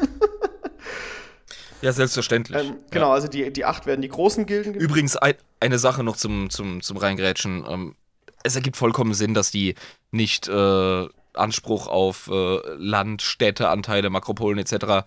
Äh, geltend machen können, weil dann sind sie ja Teil des Spiels. Genau, die müssen ja außerhalb weißt agieren. Du? Das darf ja nicht sein. Die müssen, genau, die müssen, die müssen, die müssen eine andere Art Spieler auf diesem, auf diesem Feld sein. Deswegen. Sonst wären sie ja nichts anderes als ein neues Haus. Wie der Shadow Broker in Mass Effect, falls du es gespielt hast. auf der Citadel. Ey, das, das ist ein Blindspot von mir als ah. äh, PC-Gamer. Und ich krieg ständig äh, gesagt, Mass Effect ist eigentlich Pflicht. Auch der Kryos, äh, der Großartig. hat das ja. hoch und runter gezockt, ja, ja. Eine meiner Lieblingsspielereien auf dem PC, muss ich tatsächlich sagen. Ähm, ja, muss ich mal angehen. Genau. Aber bitte, ja. Die acht großen Gilden, äh, die quasi über den kompletten Handel Bescheid wissen auf ganz Necromunda und den noch mehr oder weniger leiten, die haben alle Mercator vorm Namen. Also diese acht, weil Handel, weißt du. Mercator, lateinisch für Händler. Genau. Jo. Es gibt die Prometheum-Gilde auf Hochgotisch Mercator Pyros. Ja, Geil. Gefällt mir. Die werden auch die Fackelträger oder die Gilde der Flammen genannt. Ähm, Nice. Oh, so bedeutungsschwanger. So, bedeutungsschwanger. so feierlich. Genau. Und ja. die sind für die Kraftstoffversorgung verantwortlich. Äh, sie erheben den Anspruch auf jeden einzelnen Liter äh, brennbare Flüssigkeit oder Kraftstoffe, hauptsächlich Promethium äh, und deren Handel. Die Gilden haben nämlich auch was mit der Produktion von Gütern zu tun. Das ist äh, auch äh, eine wichtige Sache. Die sind quasi de, der Mittel, also diese, diese Mittelebene, wenn du was produzierst und das dann weiter äh, handelst und dann das, was dadurch quasi kommt, du das weiter handelst und eben auch, wenn es darum geht, welche Stoffe wo eingesetzt werden, haben auch diese einzelnen Gilden Mhm. was ein großen, großes Wort darin. Also die haben im Grunde wirklich Monopolstellungen, was ihr bestimmtes, äh, was ihren Bereich betrifft. Richtig, genau. Die, ähm, genau, bei denen geht es halt wirklich um diese Kraftstoffe im eigentlichen Sinne, nicht Elektrizität, das ist was anderes. Ähm, in manchen Makropolen hat sich innerhalb dieser Prometheum-Gilde ein regelrechter Kult entwickelt, dass man ein ewig brennendes Licht hat, äh, das man überall mit sich herumträgt, was niemand ausmachen darf, sonst ist Polen offen. Ähm, und dieses ist als ein Aspekt des Imperators selbst, wird es angesehen und wird angebetet, dieses Licht. Du, das ist die olympische Fackel. Genau, und die tragen Wir kennen, ja, wir kennen so Riten ja. Also, das, das hat Symbolwirkung. Du sagst Licht des Imperators. Das, das gefällt mir, das passt. Genau, und das äh, hat sich so bei manchen von denen rausgebildet. In manchen Makropolen hast du so ein paar von denen von der Prometheum-Gilde, die das halt durchführen als Ritual. Und ihr Hauptrivale ist die Elektro-Gilde, mein Freund. Die Elektro-Gilde ist äh, der absolute Hauptrivale. Ähm, Auf die muss ich mich jetzt kurz vorbereiten, indem ich mir meinen letzten Schorle mixe. ja, Elektrogilde erzähl. genau. Die Gilden erheben eben Anspruch darauf, welche Form von Energie in, welchem, in welcher Makropole tatsächlich verwendet werden darf. Weil in manchen Makropolen haben Prometheum-Gilde oder Elektro-Gilde wirklich Monopolstellung. Das heißt, in manchen Makropolen darf nur durch Elektrizität Energie erzeugt werden und in manchen nur durch Kraftstoffe und nicht durch Elektrizität. Weil da diese Gilden was, so was, einen Daumen was, was? drauf haben. Elektri durch Elektrizität Energie erzeugen? Naja, also du kannst ja durch Elektrizität Wärme erzeugen, so rum. Oder Kälte. Falsch. rum. Ach, verstehe. Falsch rum, ja. Verstehe. Energie halt. Ja, okay. Von, ne? Andersrum, Elektro, äh, also äh, Strom Ja, ist ja, eine nee, Form nee, von Energie, es- ja genau, aber egal. Verstanden. Ja. Ja, ja. Alles gut. Genau. Und die Elektro-Gilde wird auch häufig The Grid genannt. Das Netzwerk, Genau. also Äh, Ja. sind für die gesamte Stromversorgung einfach zuständig. Also sie sind wirklich die Stadtwerke von äh, Necromunda. und jede verfickte Wattstunde wird genauestens erfasst und abgerechnet. Ja, das ist denen ganz wichtig. Scheiße. Also die sind wirklich da richtig äh, dahinter. Ähm, Und genau, sie kloppen sich halt mit der Prometheum-Gilde um die Vorherrschaft, welche Art von Kraftstoff eher verwendet wird und welche nicht. Und da haben die wirklich in, an manchen Sektoren ähm, solche Monopolstellungen, dass es wirklich Schwierigkeiten mit der Pro Produktivität äh, da, damit einhergeht, weil manche Kraftstoffe eignen sich halt besser für manche Sachen. Also Sachen ne, zu beleuchten Ja. oder Kälte Ja, zu sicher. erzeugen, ist halt eher Elektrizität besser und für extreme Wärme sind halt Kraftstoffe wie Promethium besser geeignet. Aber genau, je nachdem, welche Technologien äh, auf Necromunda vorherrschen und verwendet Genau, werden. aber die ja. haben halt so eine Monopolstellung und haben so einen Stock im Arsch und sagen so, nein, wir sind hier, äh, dass die dadurch auch so mehr oder weniger ein bisschen die Produktivität auch gefährden, denke ich jetzt mal. das einfach nur Sinn ergibt, aber ja, die sind halt im Clinch. Aber sag mal, die, die, die Priester des Mars sind doch wahrscheinlich auch äh, unabdingbar auf Necromunda, oder? Ähm, Das Adeptus Mechanicus ist doch sicher überall die irgendwie am überall Start. irgendwo am Start sein, die haben aber keinen Standort, soweit ich das weiß. Also, Verstehe. aber die sind überall am Rumwursteln natürlich. Außerdem machen die ja nicht so hochkomplexe Technologie. Die sind ja eher sehr einfach gestrickt auf Necromunda. ja, aber so wie ich 40k kenne, brauchst du Ja, ja, Tech-Priester, brauchst du um, überall. um Anlagen zu warten und ja. Also auch in der Gilde sind häufig Tech-Priester. Gibt's auch Bilder von, Eben. wo die, wo die, wo du Tech-Priester siehst, wenn du die Gilden da googelst. Ja, so, und du gehst auch bei, bei Hired Gun gehst du auch zu einem Tech-Priester, Mhm, um deine, äh, Verzeihung, äh, du gehst zum Biomagos, um deine Kybernetik äh, abzugraden, also deinen Charakter quasi zu pushen und so weiter. Also Waffen segnen, all der Mist. Genau. Nächste Gilde, die Wassergilde. Mercator Wassergilde. Nautica. Äh, ja, mit Wasser ist ja nicht so viel los in Necromunda, aber es wird wahrscheinlich, ähm, oh, ich muss jetzt Waterboy zitieren, High Quality H2O. Ja. Äh, wird wahrscheinlich auch gebraucht. Oh yeah. Also, Du brauchst Wasser zum Trinken und zum Überleben, aber auch als richtig. Kühlmittel für industrielle ähm, Vorgehen. Also auch so für Stromerzeugung, nicht Stromerzeugung, aber für bei Atomkraftwerken zum Beispiel, doch brauchst du ja Kühlwasser und so. Ähm, Ja, ich gehe davon aus, dass die auch Atomkraftwerke haben, ganz klar. Aber ähm, ja, aber ich würde ich würd da von Wasser im weitesten Sinne reden. Also ein ein flüssiges Medium, das äh, Wärmeenergie aufnehmen und speichern kann. Ich habe übrigens. Und weiterleiten. Genau, ja, das stimmt. Ich habe gerade übrigens Bullshit gelabert, die haben keine Atomkraftwerke. Ähm, die haben Thermalkerne in den Makropolen, wo der Strom draus gewonnen wird. Das steht da. Genau. Aha. Ist, äh, aber wie gesagt, die Wassergilden, äh, auch genannt, äh, die Wassergilde, auch genannt die Durstgilde. Guild of Thirst. Ah, nice. so, so wie die meisten Leute. Guild of Genau, so Thirst, wie die meisten das Leute auf Reddit. Ich wollte gerade sagen, die Guild of Thirst, das sind doch die äh, ganzen armen Schweine, die auf OnlyFans äh, Cola ausgeben, oder genau, nicht? das ist die Guild of Thirst. ja. äh, dafür sind die auch da zuständig in 40k. Die überwachen die OnlyFans-Kontozugänge. Nein. Oh, wir haben jetzt wahrscheinlich äh, 100 Follower verloren. Es Tut uns leid. Macht, Macht, was ihr macht wollt. euer Ding. Ihr geht, ihr geht für euer Geld arbeiten. Gebt's aus, wie ihr wollt. Wir leben in der freien Welt, also bitte. Aber die auf Necromunda leben nicht in der freien Welt, weil durch die Wassergilde wird jeder Tropfen trinkbaren Wassers kontrolliert und auch jeder Tropfen von Getränk. Also alles, was man trinken kann. Ähm, und ähm, sie sind für die Verteilung ähm, dieser, also dieses trinkbaren Materials, sage ich jetzt mal, zuständig. Und Also, wenn ich meine Palatine Cola aus dem Automaten ziehe, dann hat die Guild of Thirst da definitiv ihre Finger genau, drin. aber die sind auch für die Reinigung zuständig von Abwasser, das dann wieder zu trinkbarem Wasser gemacht wird. Das ist wahrscheinlich der derbste Job auf dem Planeten. Ne? Das ist wichtig. Das ist sehr wichtig. Ähm, es gibt auf Necromunda sogenannte Zisternen. Das sind gigantische Tanks mit, ähm, Tanks mit, mit Abermilliarden von Milliarden von Litern reinem Wasser, von wiederaufbereitetem Wasser. Und die sind halt dafür zuständig, das äh, durch Rohre dahin zu lenken, wo es halt hingehört. Und haben da auch die absolute Kontrolle drüber. Deswegen ist eine der größten Strafen auf Necromunda eigentlich äh, von der Wassergilde zum Verdursten verdammt zu werden, kann man schon sagen.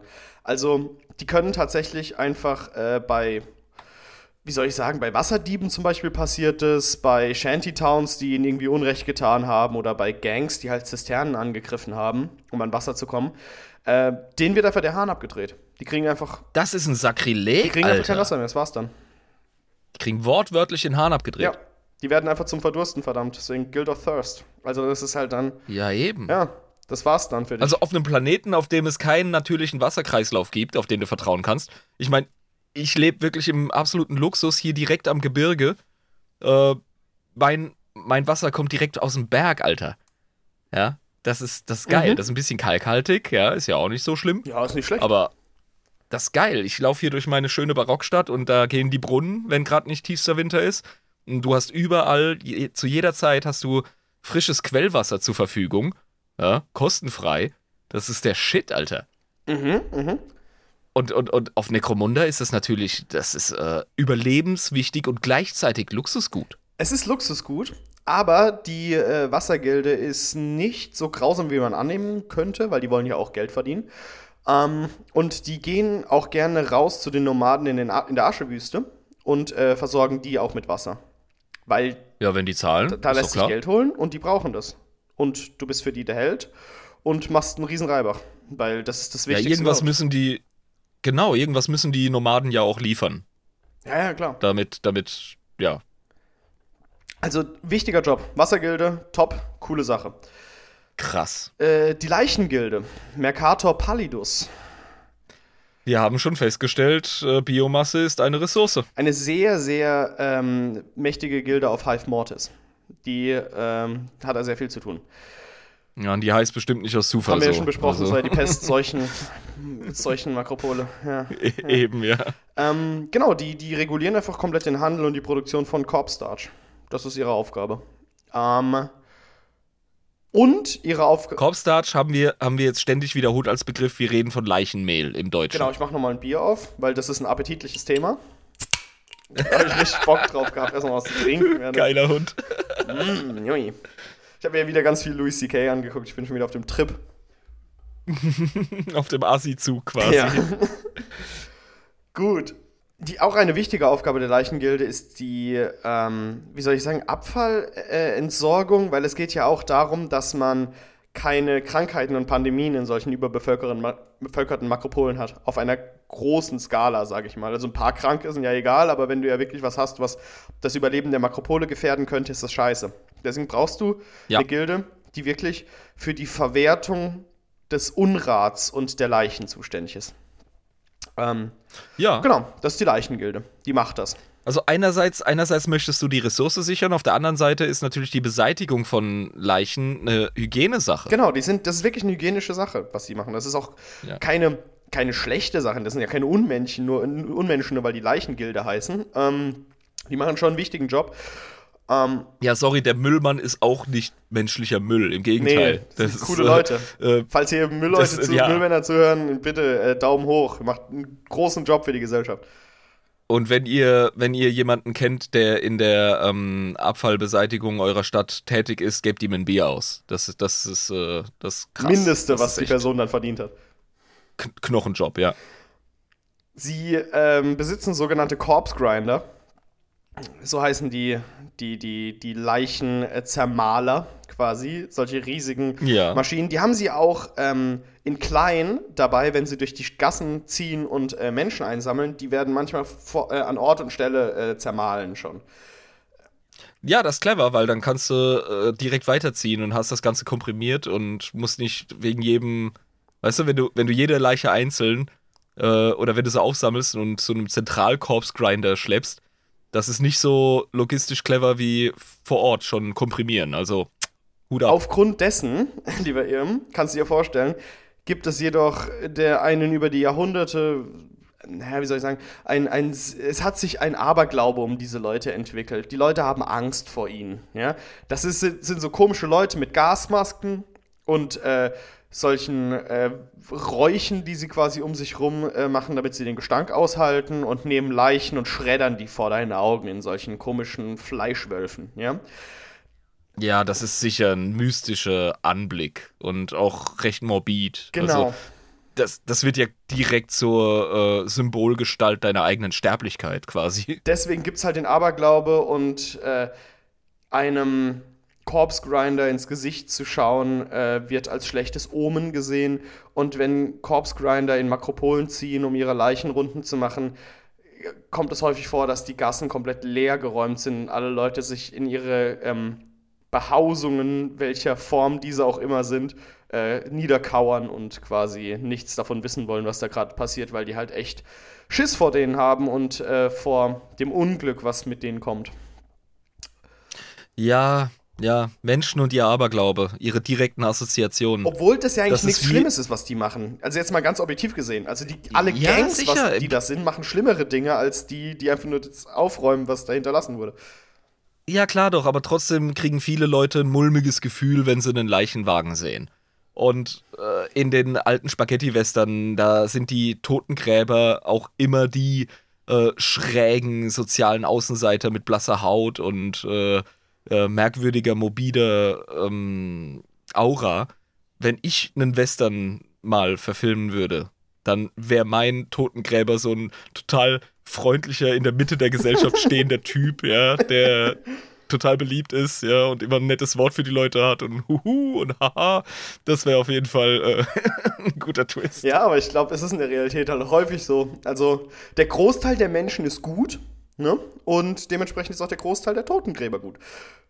Oh, da fällt mir ein gutes Beispiel ein, die Zeichentrickserie Bob's Burgers. Ja. die ich sehr empfehlen kann.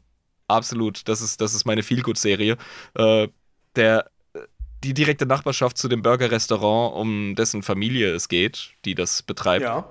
ähm, ist eine ähm, äh, Bestatt, ist ein Bestattungsinstitut und ein Mord. Ja, Mord. Mord, ja. Ja, der Typ, der ist auch einer der positivsten und nettesten Dudes, ja, und der hat ein absolut, absolut normales Verhältnis zur Sterblichkeit, zu Leichen und überhaupt und ja, ist mega zugänglich und lebensbejahend. Das ist genau das Ding.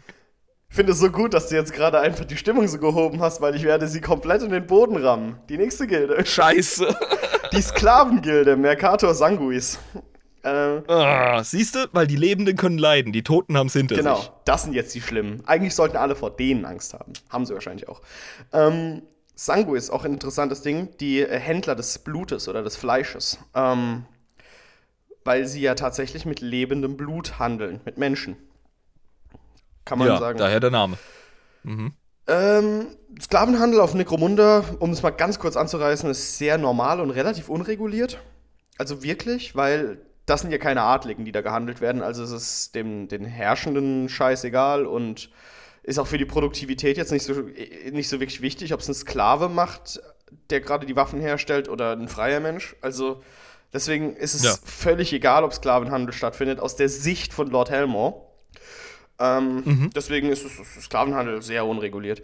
Ähm, aber die, die Sklavengilde ähm, ist dafür zuständig, die, den Sklavenhandel zu regulieren, nicht auf moralischer Ebene, sondern einzuordnen, welche Menschen für welchen Handel am besten, äh, für welche Tätigkeit am besten geeignet sind. Du kriegst halt einen Haufen Sklaven, die stehen dann erstmal vor dir und dann brauchst du Sklavenexperten, die einreihen, die sehen aus wie Stahlarbeiter, die sehen aus wie Gladiatoren, die kannst du in die Mine schicken und das sind Leute, die du in den Scheißetümpel steckst, die da ähm, die Recycling von dem organischen Material machen. Ähm, und mehr oder weniger ist das quasi ihre Aufgabe, also den geordneten Menschenhandel und die richtige Zuteilung von Sklaven zu den richtigen Aufgaben. Und welcher Käufer für welchen Sklaven sich am meisten begeistern könnte, um den größten Profit aus den Menschen rauszuschlagen. Sehr morbide, Ja. sehr extrem. Äh, man redet immer so da, da, da, darüber, wenn man über Warhammer 40k Sachen redet, aber man muss sich auch im Hinterkopf behalten, es ist Fantasy, Freunde, es ist Sci-Fi, es ist nicht echt. Beruhigt euch. Es soll dystopisch sein. Es ist der Zweck der Nummer, ja. Es ist, es ist der Zweck, dass das extrem morbide dargestellt wird und extrem schlimm und es ist, ist, ist es auch. Ganz objektiv gesehen. Wir können uns damit trösten, dass es gibt zwar Sklaverei und das ist scheiße, aber die, über die ich gerade rede, existiert nicht. das ist fiktiv. Okay. Puh. Sind wir wieder unten. Ja. Wow. Wolltest dich gerade wirklich absichern, mein Guter. Ja, weil ich gerade. wir reden über ernsthafte Sachen hier auf Necromunda. Ähm, Ja, wir sind Adeptus Inebris. ja, wir, Wir- müssen halt darüber reden. Ja. Wir trinken und scherzen über menschenverachtende Scheiße im das 40k ist das, was wir machen. Das ist okay. Ja, das ist unser Ding. Ja, so, so, solange wir auf der Straße unseres Lebens äh, allen Menschen gut entgegentreten und nichts tun, ist das doch okay.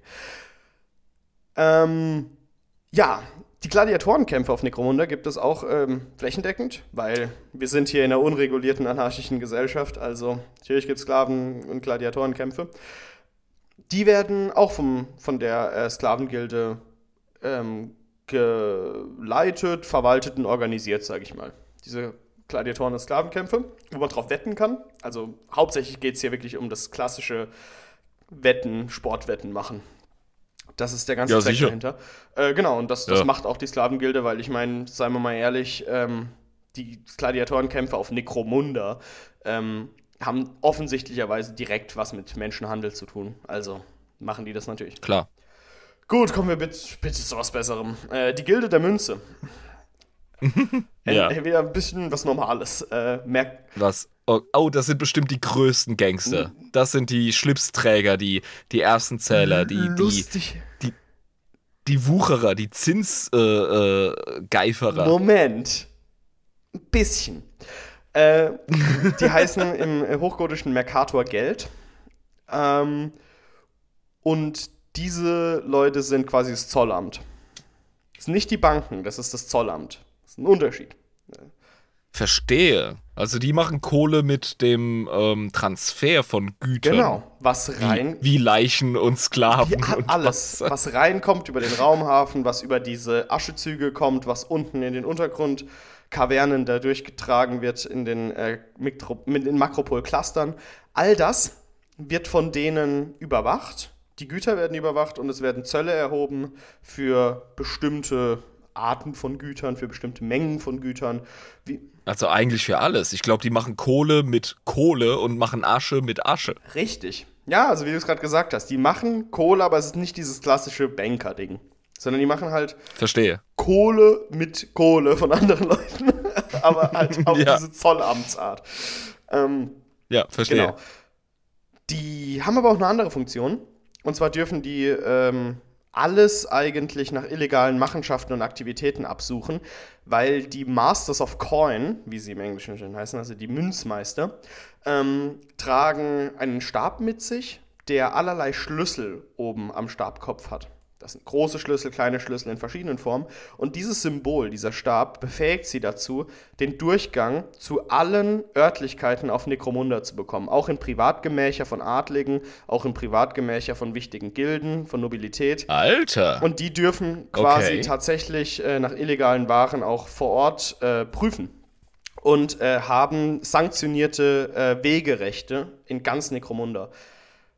Die sind ultra befugt einfach. Ja, ja, und die sind, die haben wirklich auch so mehr oder weniger eine Zollpolizeifunktion wirklich. Also ich habe nicht aus ungefähr gesagt das Zollamt, weil das ist nicht wirklich so eine private Handels, also auch natürlich machen die private Handelsgeschäfte, klar.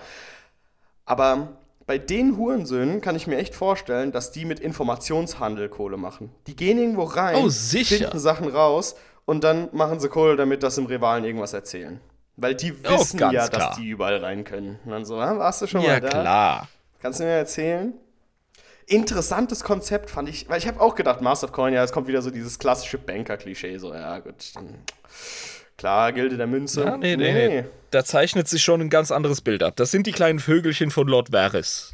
So. Also wirklich, ne? Also die, die gehen da so rein und die können halt mal gucken und da, vielleicht sind da illegale Gegenstände. Ich guck mal hier im Buch, ob ich irgendwelche Informationen über Handel herausfinde, was ich dem Rivalen erzählen kann und Geld machen. Ah ja, interessant, schöne Vase, wo haben sie die her?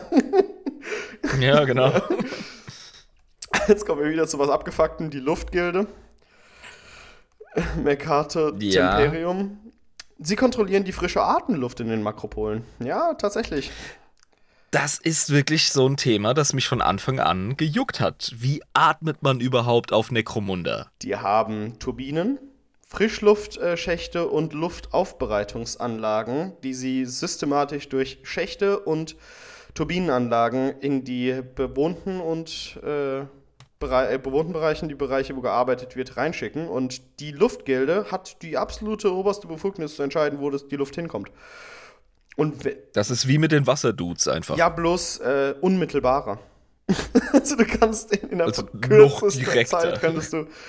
Ja, also die können sprichwörtlich einen gesamten Sektor einer Makropole ersticken lassen, wenn gerade nicht genug Frischluft produziert werden konnte und es einfach gerade in wichtigere Bereiche geleitet werden sollte, dann muss man halt dann die Entscheidung treffen, so ja, pff, da ist es halt das Gesocks, mehr oder weniger die Abhumanen und so. Ja. Und da wird halt einfach keine Luft mehr hingeliefert. Dann war's das. Ah, das erinnert mich direkt an ähm, den geilen Schwarzenegger-Film äh, Total Recall. Mhm, Die, Mars, die Marskolonie wurde ja auch durch Luftzufuhr Genau, kontrolliert genau, ja. vom Bösewicht. Come on, Cohagen, you got what you wanted. Now give these people Now air. give these people air. ja, genau.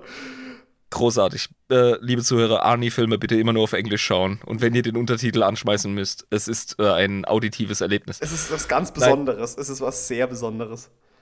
Da, da kommt mir direkt die, die äh, Priorität der Bedürfnisse in den Sinn. Also, bevor du verhungerst, nee, bevor du verdurstest, verhungerst du. Ja, Ja. aber bevor du verdurstest. Nee, umgekehrt. Bevor du verhungerst, ver- nee, wie hieß das? Du kannst länger mit Wasser als, äh, äh, ne? Ja, also kannst länger ohne essen, so rum. Richtig, richtig. Und äh, bevor du verdurstest, erstickst du, Alter. Genau, das ist die absolut oberste Priorität. Ja, eben. Also ich meine, das ist. Nee, das ist nicht gut. Ähm, sie haben kleine Wesen namens Seths. Das sind so kleine widerliche. Ich stelle sie mir so ein bisschen vor mit so einem, mit so einem Gebiss mit scharfen Zähnen. Solche wilden Wauwaus, die von frischem Sauerstoff angezogen werden. Und die benutzen die, um Lecks im System zu finden und zu flicken. Ähm, wie so bei so. Das sind Tiere oder Ja, was? das sind das irgendwelche Xenos? Ich weiß es nicht genau. Ich kann es dir nicht genau sagen, aber äh, das sind halt so Wesen, die werden als Wesen beschrieben, ich weiß nicht, was es ist, äh, so Vierbeiner, die. Ich, ich bin mir auch sicher, dass uns das gar nichts Es angeht. geht uns überhaupt einen Scheißdreck an, was die sind, die selbst sind. Das sind so Vierbeiner anscheinend, die ähm, können wirklich so Frischluft erkennen und jagen dann dahin. Und die benutzt du quasi, weil Makropolen sind komplex, um Lecks zu, ähm, in so Schächten zu, zu, zu reparieren, um quasi die Luftversorgung einwandfrei zu gewährleisten. Also sie sind wirklich so die Ingenieure, die dafür zuständig sind und die Maschinenbauer und so, die ähm, die Luftaufbereitungsanlagen und die Schächte ordentlich machen, dass auch wirklich die Luft dahin kommt, wo sie halt gebraucht wird, damit die Leute überleben.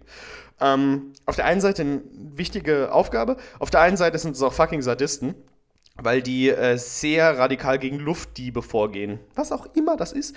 Ähm, Ein Luftdieb. ja. Das ist, also sorry, da kommt mir wieder eine Simpsons-Referenz rein, ja, wie äh, äh, Burns Vater in seinem ersten ähm, äh, Atomspaltungs-Industriewerk einen Arbeiter kontrolliert, ihm die Hosentasche rausstülpt, mit der Lupe rangeht. Ah, zwei, drei, vier, fünf Atome! Ha, führen Sie ihn ab! Also ich, ich glaube, das hat aber eher was zu tun mit Gangs, die quasi so Schächte Umleiten. umleiten, und dass quasi andere nicht mit Ja. Luft versorgt werden oder so. Das kann ich mir eher vorstellen. Aber Ja. so Luftdiebe werden eben von den Seths gerne zerrissen. Also die schicken die dann wie so Kampfhunde auf die.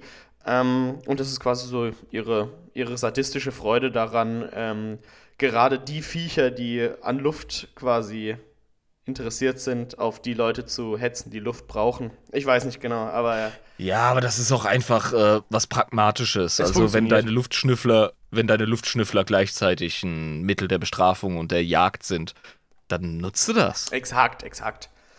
Also, wie gesagt, ergibt alles schon seinen Sinn. Ne? Und Ja. das Letzte, dann sind wir auch wirklich durch für heute. Es war eine lange, schwere Geburt, aber wir sind noch nicht mal ansatzweise auf die verschiedenen Makropolen und die Häuser eingegangen. Du hast gemerkt, es gibt so viel zu sagen über diesen Planeten. Ey, Alter, Necromunda, da muss man sich ein bisschen Zeit nehmen. Ja, ist okay. Und eine nächste Folge. Also Die werd- die ich, ich äh, machen. ich mach mit. Ja. Die Eiserne Gilde, Mercator Munda. Interessanterweise nicht Mercator Ferrus oder so, sondern Munda. Ja, ja. Munda. Gut. Ähm, die Eiserne Gilde ist dafür zuständig, bei den Minen, die vorhanden sind, äh, bei den Recyclinganlagen und so weiter und bei den Fabriken ähm, Verträge zwischen diesen zu schließen. Die Minen und die Recyclinganlagen produzieren ja Grundgüter, die die Fabriken brauchen, um weitere Rohstoffe herzustellen. Und die Eiserne Gilde ist mehr oder weniger ein Zwischenmann Mann dazwischen, äh, um die reibungslose Versorgung ähm, zu gewährleisten, auch zwischen Rivalen, weil häufig sind diese Minen, ähm, diese Clans, die die Minen leiten und die Clans, die mit den äh, Industrieprodukten zuständig, äh, von also die die Industrieprodukte herstellen, sind meistens in Rivalität und in Clinch.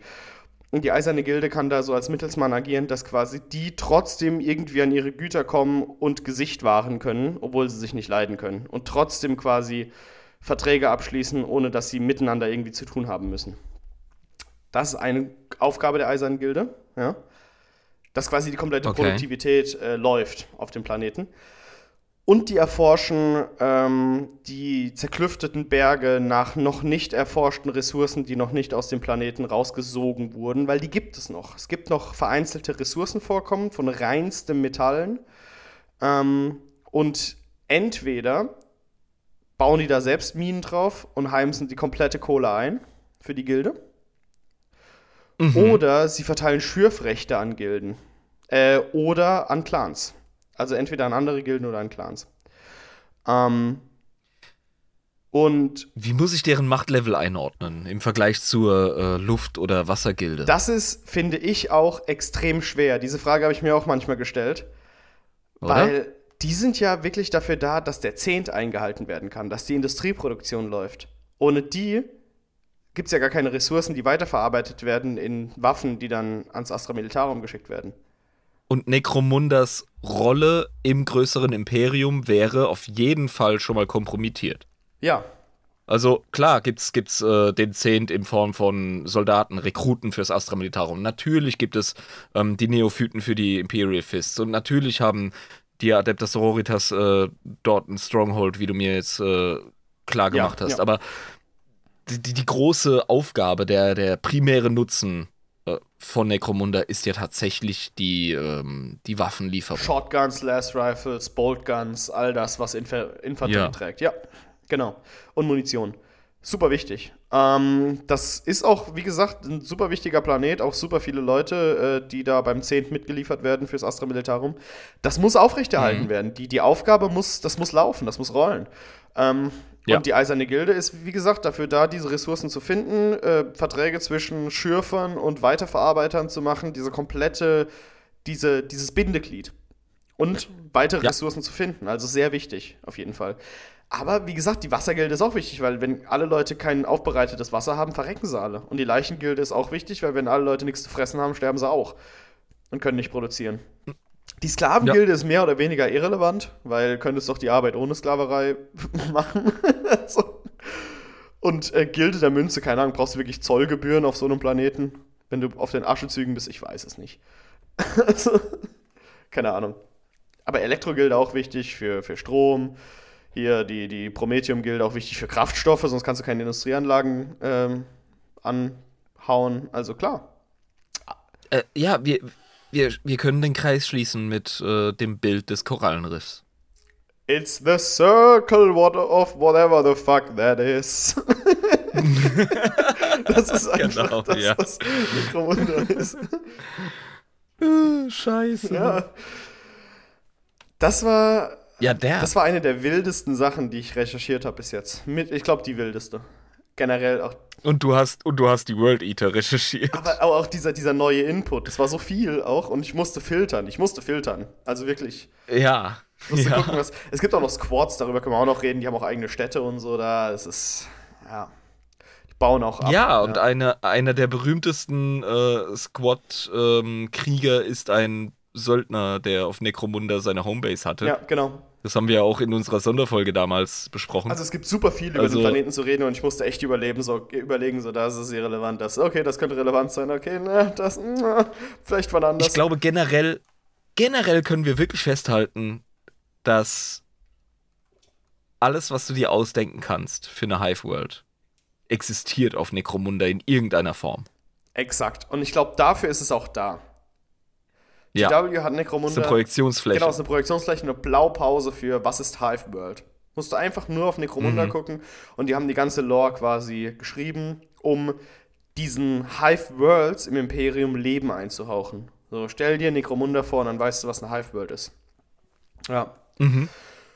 Ja. Super, super faszinierend. Ähm, interessant. Und wir werden, wie gesagt, wenn wir auf die Häuser nochmal äh, zu sprechen kommen, nochmal genauer auf die Intrigen eingehen, weil die sind ja auch in krassen Rivalitäten ähm, und in Intrigen verstrickt. Gibt es eigentlich Bücher über Necromunda? Ja, ich habe eins hier rumliegen. Oh, geil! Also es gibt, es gibt etliche Romane, soviel ich weiß. Oh, da habe ich Bock drauf. Wollen wir mal irgendwann eine Buchclub-Folge Ja. über Necromunda machen? So so ein necromunda Ey, Buchclub ist dein Metier. Du hast da, äh, was mich angeht, vollkommene Narrenfreiheit. Ich lese alles, was du vorgibst. Okay, alles klar. Dann machen wir mal eine Necromunda-Folge. Da habe ich richtig Bock drauf. Cool. Okay. Also mich hat das gehuckt. Ich habe richtig Bock. Ähm, auch auf eine weitere Folge über dieses Thema, weil wie gesagt, wir konnten nicht alles abfrühstücken jetzt. Es gibt bestimmt einige Fans dieses kompletten Konzepts Necromunda bei uns in der Zuhörerschaft, die ähm, diese Folge jetzt hoffentlich genossen haben, aber wie gesagt, wenn ihr jetzt auf genaueres mit den einzelnen Häusern und ihre Besonderheiten, äh, wenn ihr das hören wolltet, grämt euch nicht, das kommt noch. das wird kommen. Ja, und ich feiere es jetzt schon. Ja. Also, lieber ihr, ähm, soll ich uns einfach rausbringen, weil ich weiß nicht, ob der Xenotron ähm, getankt wurde und ob es nicht schon zu spät ist. Ich weiß es nicht. Der Xenotron hat heute frei. Ja, glaube ich auch. Hätte ich auch gesagt. Ja. Der hat Schnupfen. Hatte ich auch vor ein paar Tagen noch, aber jetzt geht's ja wieder gut. War ein bisschen mehr als Ordnung. aber ja gut.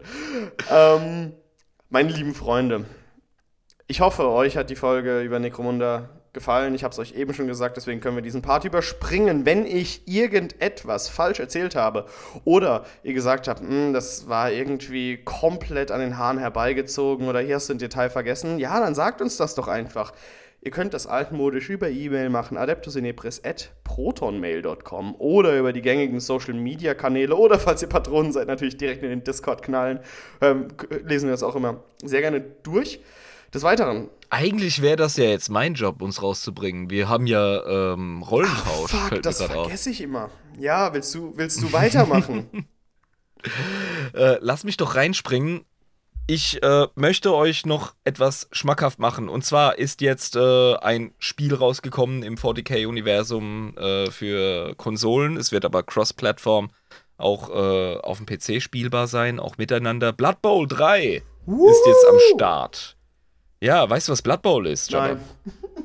Leider nicht. Ähm, stell dir, stell dir ähm, im Warhammer-Universum allgemein äh, Football vor. Oh ja, wie geil. und das und das gibt's als, als, als Tabletop-Spiel. Das ist gestört. Was? Was? Ja, Mann. Und, und da machen sie jetzt, äh, machen sie jetzt weiter mit ihrer Videospielreihe. Ähm, das hat jetzt großen Anklang gefunden bei Einzelnen bei uns in das der habe ich Community. mitbekommen, aber ich wusste nicht, was das ist. Ja, wenn ihr direkt mit Leuten in Kontakt treten und zocken wollt, äh, patreon.com slash adeptus inebris für 3,50 äh, im Monat könnt ihr unseren Sondercontent genießen, uns unterstützen und eben auch äh, mit richtig geilen 40k-Fans in Kontakt treten und eben auch Spielchen spielen, sei es Dark Tide, äh, Blood Bowl, fucking Dawn of War haben wir gezockt, wie blöd, das müssen wir auch mal wieder machen.